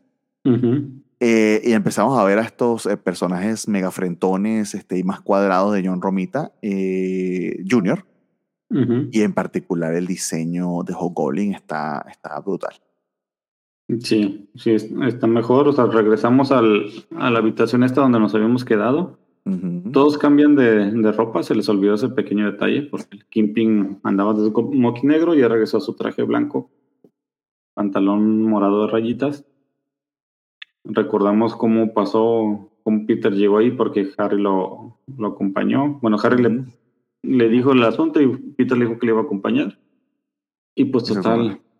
Peter se va a cambiar para regresar como, como Peter Parker. Sí, porque hubiese salido a, a buscar al Hobgoblin, pero Ujú. se acuerda de que no va, o sea, en medio de todo este pedo, no va a dejar a su amigo solo. Y se quedó Pero hay- hay- cerebro. hay- hay- ahí también hay un detalle, ¿no? ¿Hasta, hasta qué punto Peter está interesado en, en, en Harry y su bienestar y o le da miedo de que se acuerde de todo? Sí, sí, pues es, es ambas dos, ¿verdad? Y aparte, pues no puede seguir a la Goblin porque lo seguía con su sentido arácnido a, a la garrapatita y ahorita como, como no lo tiene, pues no lo puede seguir. Y es lo que menciona el Goblin en el número anterior, de cuando encuentra la mugresta. Y dice, ah, sí, pero Spider-Man no me puede seguir porque esto lo seguía con su, con su sentido arácnido. Y no lo tiene porque gracias a los papeles de Osborn yo inutilicé ese sentido. Y gracias a esos papeles, ¿sabe? Osborn tenía un plan para lograr identificar su identidad. Ujú. Y ahí que no sabemos sé que, el cabo. Hobgoblin, que el no la sabe. Exactamente. Este, y quizá lo otro que tenemos acá interesante es que depende muchísimo del sentido arácnido Peter hasta el punto de que la señora que le renta, este, eh, él detectaba que ella se encontraba cerca y no la vio que estaba ahí Sí. este, dándole Oye. las alfombras. Y luego que, que Spider-Man se oculta en el tragaluz. Yo no sabía que los vidrios ya dejaron de ser transparentes, pero La carne de burro, este, sí es transparente aparentemente. sí. Eh, en todo caso, tenemos también este, a Jonah que no se va a dejar chantajear por el Hobgoblin este, y decide eh, eh, publicar o escribir una confesión sobre su papel en la creación del escorpión. eh, y, y es justamente eh, Peter quien lo consigue haciendo eso y se lo, se lo impide. Sí, sí, le dice, no, espérame, voy a buscar al Green Goblin y no vas a tener que hacer eso. lo- Pero se lleva el papel, pero aún así Jameson lo vuelve a escribir. Este, le dice que no. Que no, de todos modos, Jameson se, cuando se va a Spider-Man lo empieza a volver a escribir. O sea, Sí, quiere se lo, da, se lo da a alguien para que lo publique. O sea, él, él siente que tiene esa necesidad. Eh, tenemos, por cierto, otras este, eh, posibles identidades del Hobgoblin. Aquí hay una interesante, Wilbur Date, el Stillman. Eh, alguien dice que otra vez Nick Leeds o Misterio. Eh, Lo de Misterio sí ha sido interesante. Ujú. Y alguien habla del District Attorney de Plague Tower. que honestamente no sé quién es. Bueno, total, Spider-Man, recordemos que ya antes de usar el sentido arácnido tenía un aparatito transmisor, lo encuentra y lo vuelve a ajustar y de esa forma encuentra al, al Goblin Sí, exactamente. y pelean en, en la base y, y ahí se, pues durante la pelea se rompen, bueno, se queman los archivos, los diarios de, de Norman. Exactamente. Que es un callback a, wow, primerísimos números de Stan Lee y, y Ujú. Ditko, bien bonito eso también. Y cómo lo meten en la historia. eh, y por cierto, la justificación de la pérdida del, poder- eh, del sentido arácnido, de verdad que yo lo había olvidado, pero también le da mucha redondez. Entonces, eso te habla de, de lo bueno que es Roger Stern Ujú. este, cubriendo todos los este, flancos y dándole este, ese sentido de urgencia a la historia, porque se siente eh, como una amenaza muy fea a Hobgoblin y la desesperación de Peter por conseguirlo por este tema de su identidad, ¿no?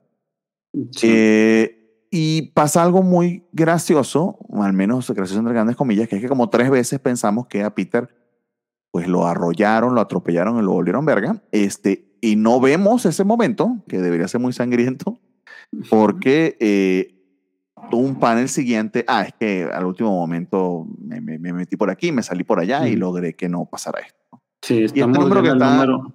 Este es el número 251, este, y no lo dibuja este, eh, el señor eh, John Romita Jr., sino precisamente Ron Friends, que me estabas comentando que había dibujado la historia de, del niñito moribundo. Sí. Eh, y eh, Roger Stern no hizo el guion, sino que lo hace Tom DeFalco, Ujú. eh, que es el editor ¿no? este, principal acá. Entonces, eh, muy, muy interesantes las escenas de acción.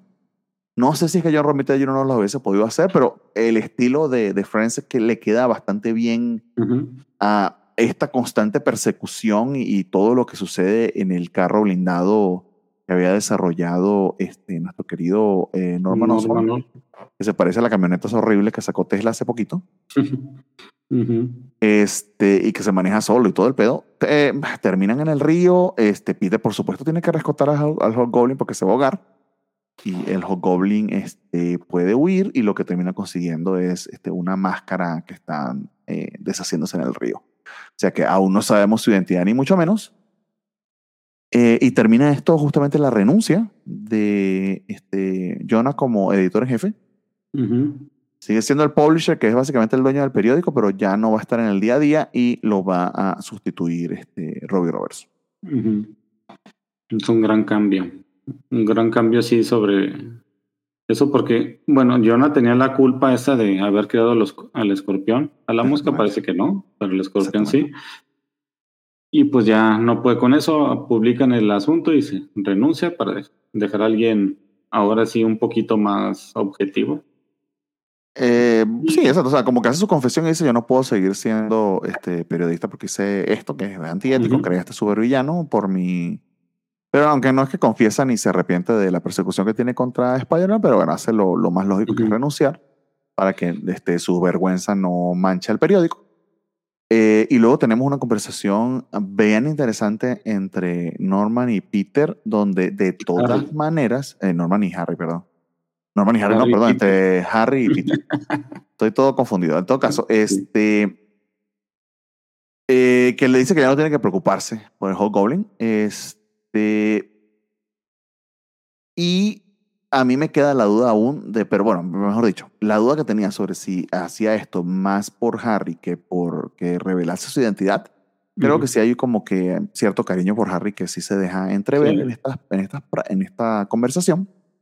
Y le vuelve a dar el mega ataque del sentido arácnido y descubrimos que es porque este, Jim Shooter lo está llamando porque viene Secret Wars. Hay, hay una cosa muy grandota en Central Park. Va a investigar, se mete y nos dicen: Esto continúa en Marvel Super Hero Secret Wars number one. Exactamente. Y ahí, de hecho, es donde quedamos en el 251. Queda interrumpido por 12 meses, este, en teoría 12 meses, este, Ujú. Amazing Spider-Man. Y luego tenemos tres, tres números honestamente bastante olvidables, eh, donde eh, Espectacular hace lo mismo, ¿no? Se pone al día y termina en básicamente lo mismo, Peter este, llegando a Battle World o a, bueno, al, al portal este con el que se va a ir a Secret Wars. Eh, pero en medio de eso tenemos una pequeñísima historia de huevo de Spider-Man que tiene quizá lo gracioso es que la portada, porque estoy en el 87, sigue con el traje negro Peter, pero en la historia tiene su traje normal. Ujú. Me imagino la razón por la que lo estamos leyendo en este momento, porque a pesar de que Sí. se publicó en el 87, realmente sucede antes de Secret Wars. Sí, sucede antes de Secret Wars. La única relación que hay es que pues, no trae el traje negro. Tal cual. Y es, y es una historia muy simple sobre unos, unos ladrones que Peter deja ir a uno porque le dice que tiene familia, hijos, y que se va a hacer bueno, pero realmente no. Simplemente era, un- era una cartera con fotos de alguien que le había robado. Y Peter al sentirse engañado, pues se va a buscarlo. Y el otro acompañante que, que sí llevó a la cárcel, bueno, en prisión, como no realmente no hicieron nada, pues la policía lo dejó ir una vez que la, la, la telaraña se le se fue. Exactamente. La única Lo- relación aquí es que pues Robbie es editor del, del Clarín. Exactamente. Y es editor en jefe que lo acaban de nombrar Ujú. en Amazing 251. Eh, y algo pasa con el rayo que le dan, que como que lo deja, no es que le interrumpe el sentido arácnido, pero sí le da un dolor de cabeza muy Ah, sí, este, fuerte. hay un durante la pelea al principio unos gases, unos químicos basura, sale un vaporcillo y, y le pega a Spider-Man y, y le da unos dolores de cabeza muy fuertes con el sentido arácnido hasta que, que no lo puede usar. Y al parecer Jonah dejó de ser el editor del Clarín, pero se metió al business de la televisión, que es donde ahora hace sus ataques hacia Spider. Exactamente, no, no ha perdido ese, ese toque. Ujú. Entonces es bastante sencillo el número, eh, la historia medio boba, honestamente, sobre todo porque no, bueno, no boba, entonces en todo caso estaba interesante que eh, eh, termina, que, que perdón, que Peter siempre va a rescatar a las personas, así no sean las mejores. Eh, lo que me interesa es que es, una- es un, un equipo completamente nuevo, este, literal, eh, Len- eh, es Stefan Petruccia con Len Kaminsky y Tom Morgan. O sea, que no han estado involucrados en esto sino dentro de Ujú. muchos años. Y esos dos detalles, ¿no? Que tiene Peter aún su traje normal y que este, ya es editor en jefe Robbie, es lo que lo ubican en este momento cronológicamente, pero nada, nada más que decir. No, no. En todo caso, viene el 88 y el 89, que sí son muy importantes, porque este, ciertamente es la vuelta de Cobra, que no es la parte más importante de esto, pero sí el hecho de que este, eh, Felicia va a obtener poderes. Sí, sí, tenemos una historia donde Peter pues sigue sus andanzas con la, con la gata negra. Este Mr. Hyde sigue buscando a la cobra para vengarse. Y pues durante esa pelea, este Spider-Man y la gata negra se lo topan. Tratan de ayudar a, a la cobra, pero Spider-Man le dice, gata, vete de aquí, es demasiado fuerte para ti. Estamos hablando con un tipo que se pelea con Thor cuando está aburrido. Porque haciendo mi investigación, los monos, el Mr. Hyde fue un enemigo de Thor, de los viejitos.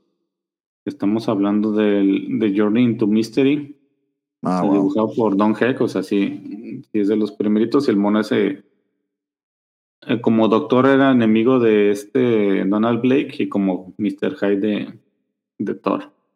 Ah, ok, O interesante. sea, sí, es un, pero, es pero, un- pero, pero aquí el doctor, el doctor no, tiene nada que ver, aquí es puro, sí, puro es Mr. Hyde. Por cierto, esto lo dibuja Al Milgrom, que ya volvió espectacular, este, y, y lo plotea y lo escribe Bill Maltro.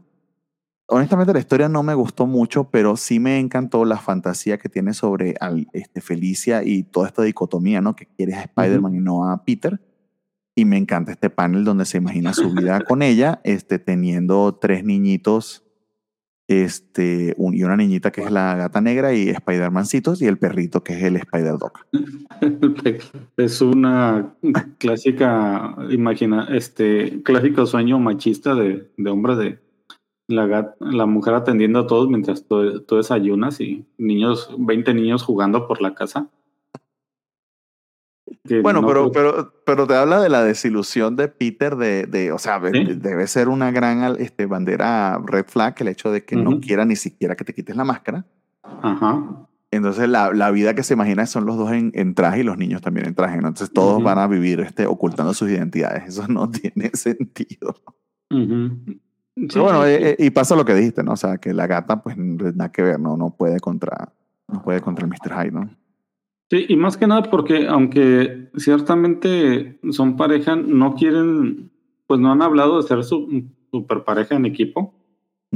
Aquí vemos que, pues lo que mencionamos de la página que nos falta, este, Que es la página 22, es la penúltima. Y, y de hecho se interrumpe el scan porque están como muy claritos los escanes, este, como que había hecho un trabajo de, de, de, Sí. adecuar la imagen y la página 20 sí está como que más oscurecida.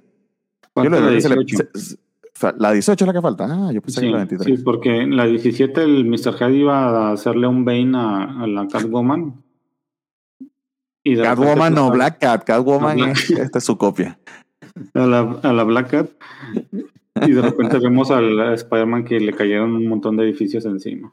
Sí, exacto. O sea, la parte más interesante de la pelea fue la que perdimos, pero eh, lo, lo gracioso, entre comillas, es que quien ayuda a vencer a Mr. Hyde es justamente la cobra que ya no se la aguanta más. Porque también hay una historia muy este, patética sobre la cobra, este, cómo desde la prisión lo ha estado persiguiendo a Mr. Hyde, porque así empieza, y cómo Ujú. recupera parte de su valentía y lo ataca con un montón de venenos.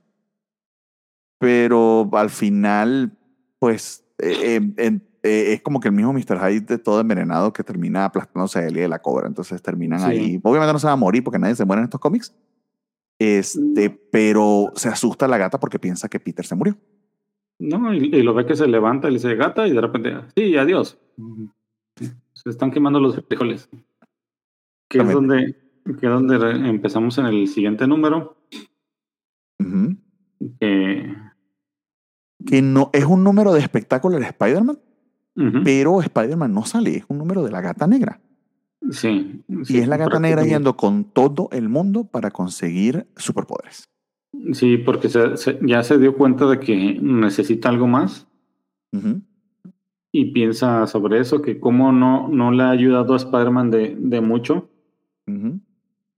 Spider-Man ahí todo golpeado, pues recordándose que la gata lo dejó ahí tirado y luego cuando la encontró, oye, ¿qué pasó?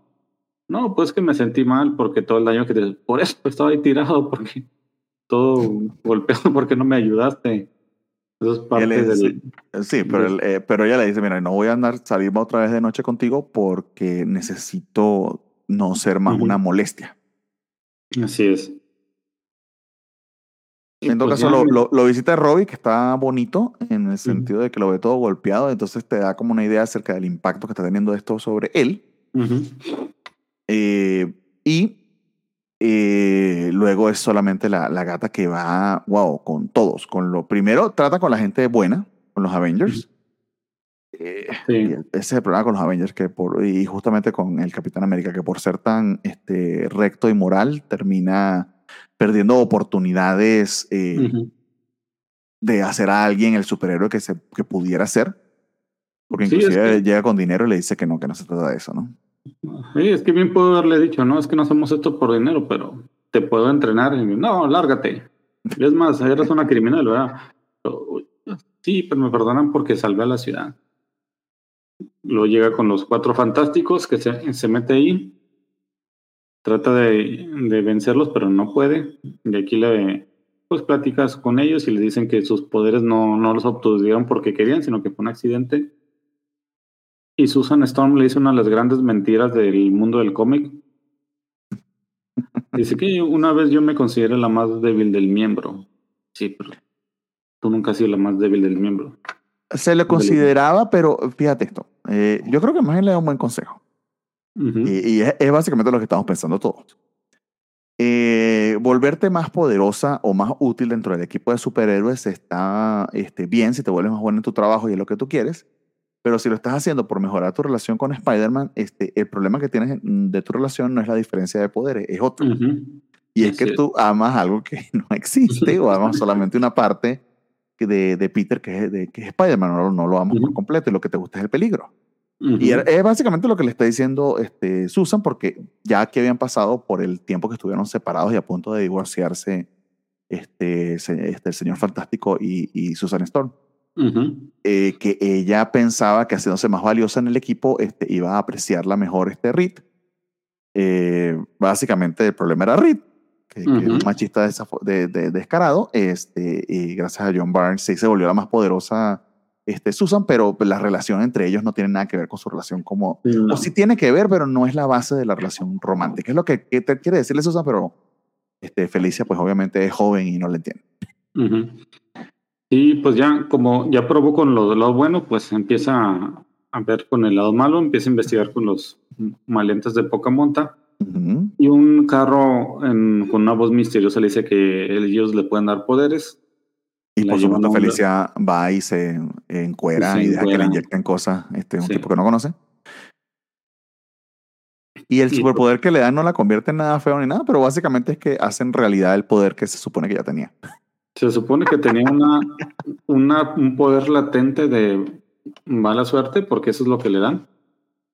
Porque cuando lo prueban con unos guns, pues los monos estos, todo lo malo que les puede pasar les pasa. Se les traba el, las sí, pistolas, que, se resbalan con una cáscara de plata. Es como el poder inverso, bueno, no inverso, es algo muy parecido al de, al de Domino. Dominó, ¿no? ajá, por lo contrario, sí. Le da mala suerte a, a los, los, a los demás. Y descubrimos que el Kingpin fue el que le dio los poderes. Exactamente. Y dice, ¿qué quieres? ¿Dinero, un joyas? asesino? Sí. Dice, ¿Dinero, no. joyas, mi cuerpo? No. En un momento te pediré un favor y no puedas decir que no. Exactamente. En todo caso, la gata anda buscando a Peter este, para mostrarle sus nuevos poderes, este, pero justo en el momento en el que, y aquí es donde Espectacular se pone al día con Amazing, que a Peter le da una gran migraña y es porque se consigue con el portal este logo que se va para War, War eh, y la gata anda buscándolo. Ah, mira. Que, también que es importante. Sí, un punto. Yo no entendía en el número anterior por qué Peter usaba lentes. Aquí se ve por qué usa lentes. Tenía el, el ojo morado. Sí. O sea, tenía lentes oscuros para tapar su, la golpiza ah, que le habían dado. Ah, ciertamente la, la, golpiza que le dieron Mr. Hyde y, uh -huh. y, y, la cobra. Y un ah, montón de ladrillos. Ok. Uh -huh. Bonito detalle de continuidad este, que solo a nosotros nos interesa. sí. Pero que está bonito como se, los dos números se integran y van a este mega evento que, bueno, lo vamos a conversar cuando hagamos el programa de, de, de Secret Wars. Y con eso terminaríamos los números de esta tanda, amigos. Este, uh -huh pocos, pero yo creo que tuvimos mucho de qué conversar. Este, no es un programa de dos horas como antes, pero, pero, pero creo que sí beneficioso. Hablamos de 13 números. Entonces nos quedamos en el espectáculo 89 y Amazing 251 porque son la previa a Secret Wars. Uh -huh. Y le contamos que vamos a tener un programa especial con un par de invitados que revelaremos en ese momento. Creo yo que mejor así.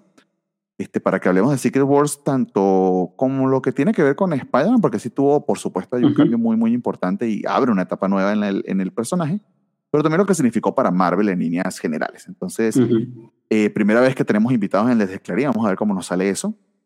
Eh, a mí se me, yo a mí me tiene bastante emocionado porque este Secret Wars, eh, a pesar de que pues, no fue de mi época, estamos hablando de que literal se publicó el año en que yo nací.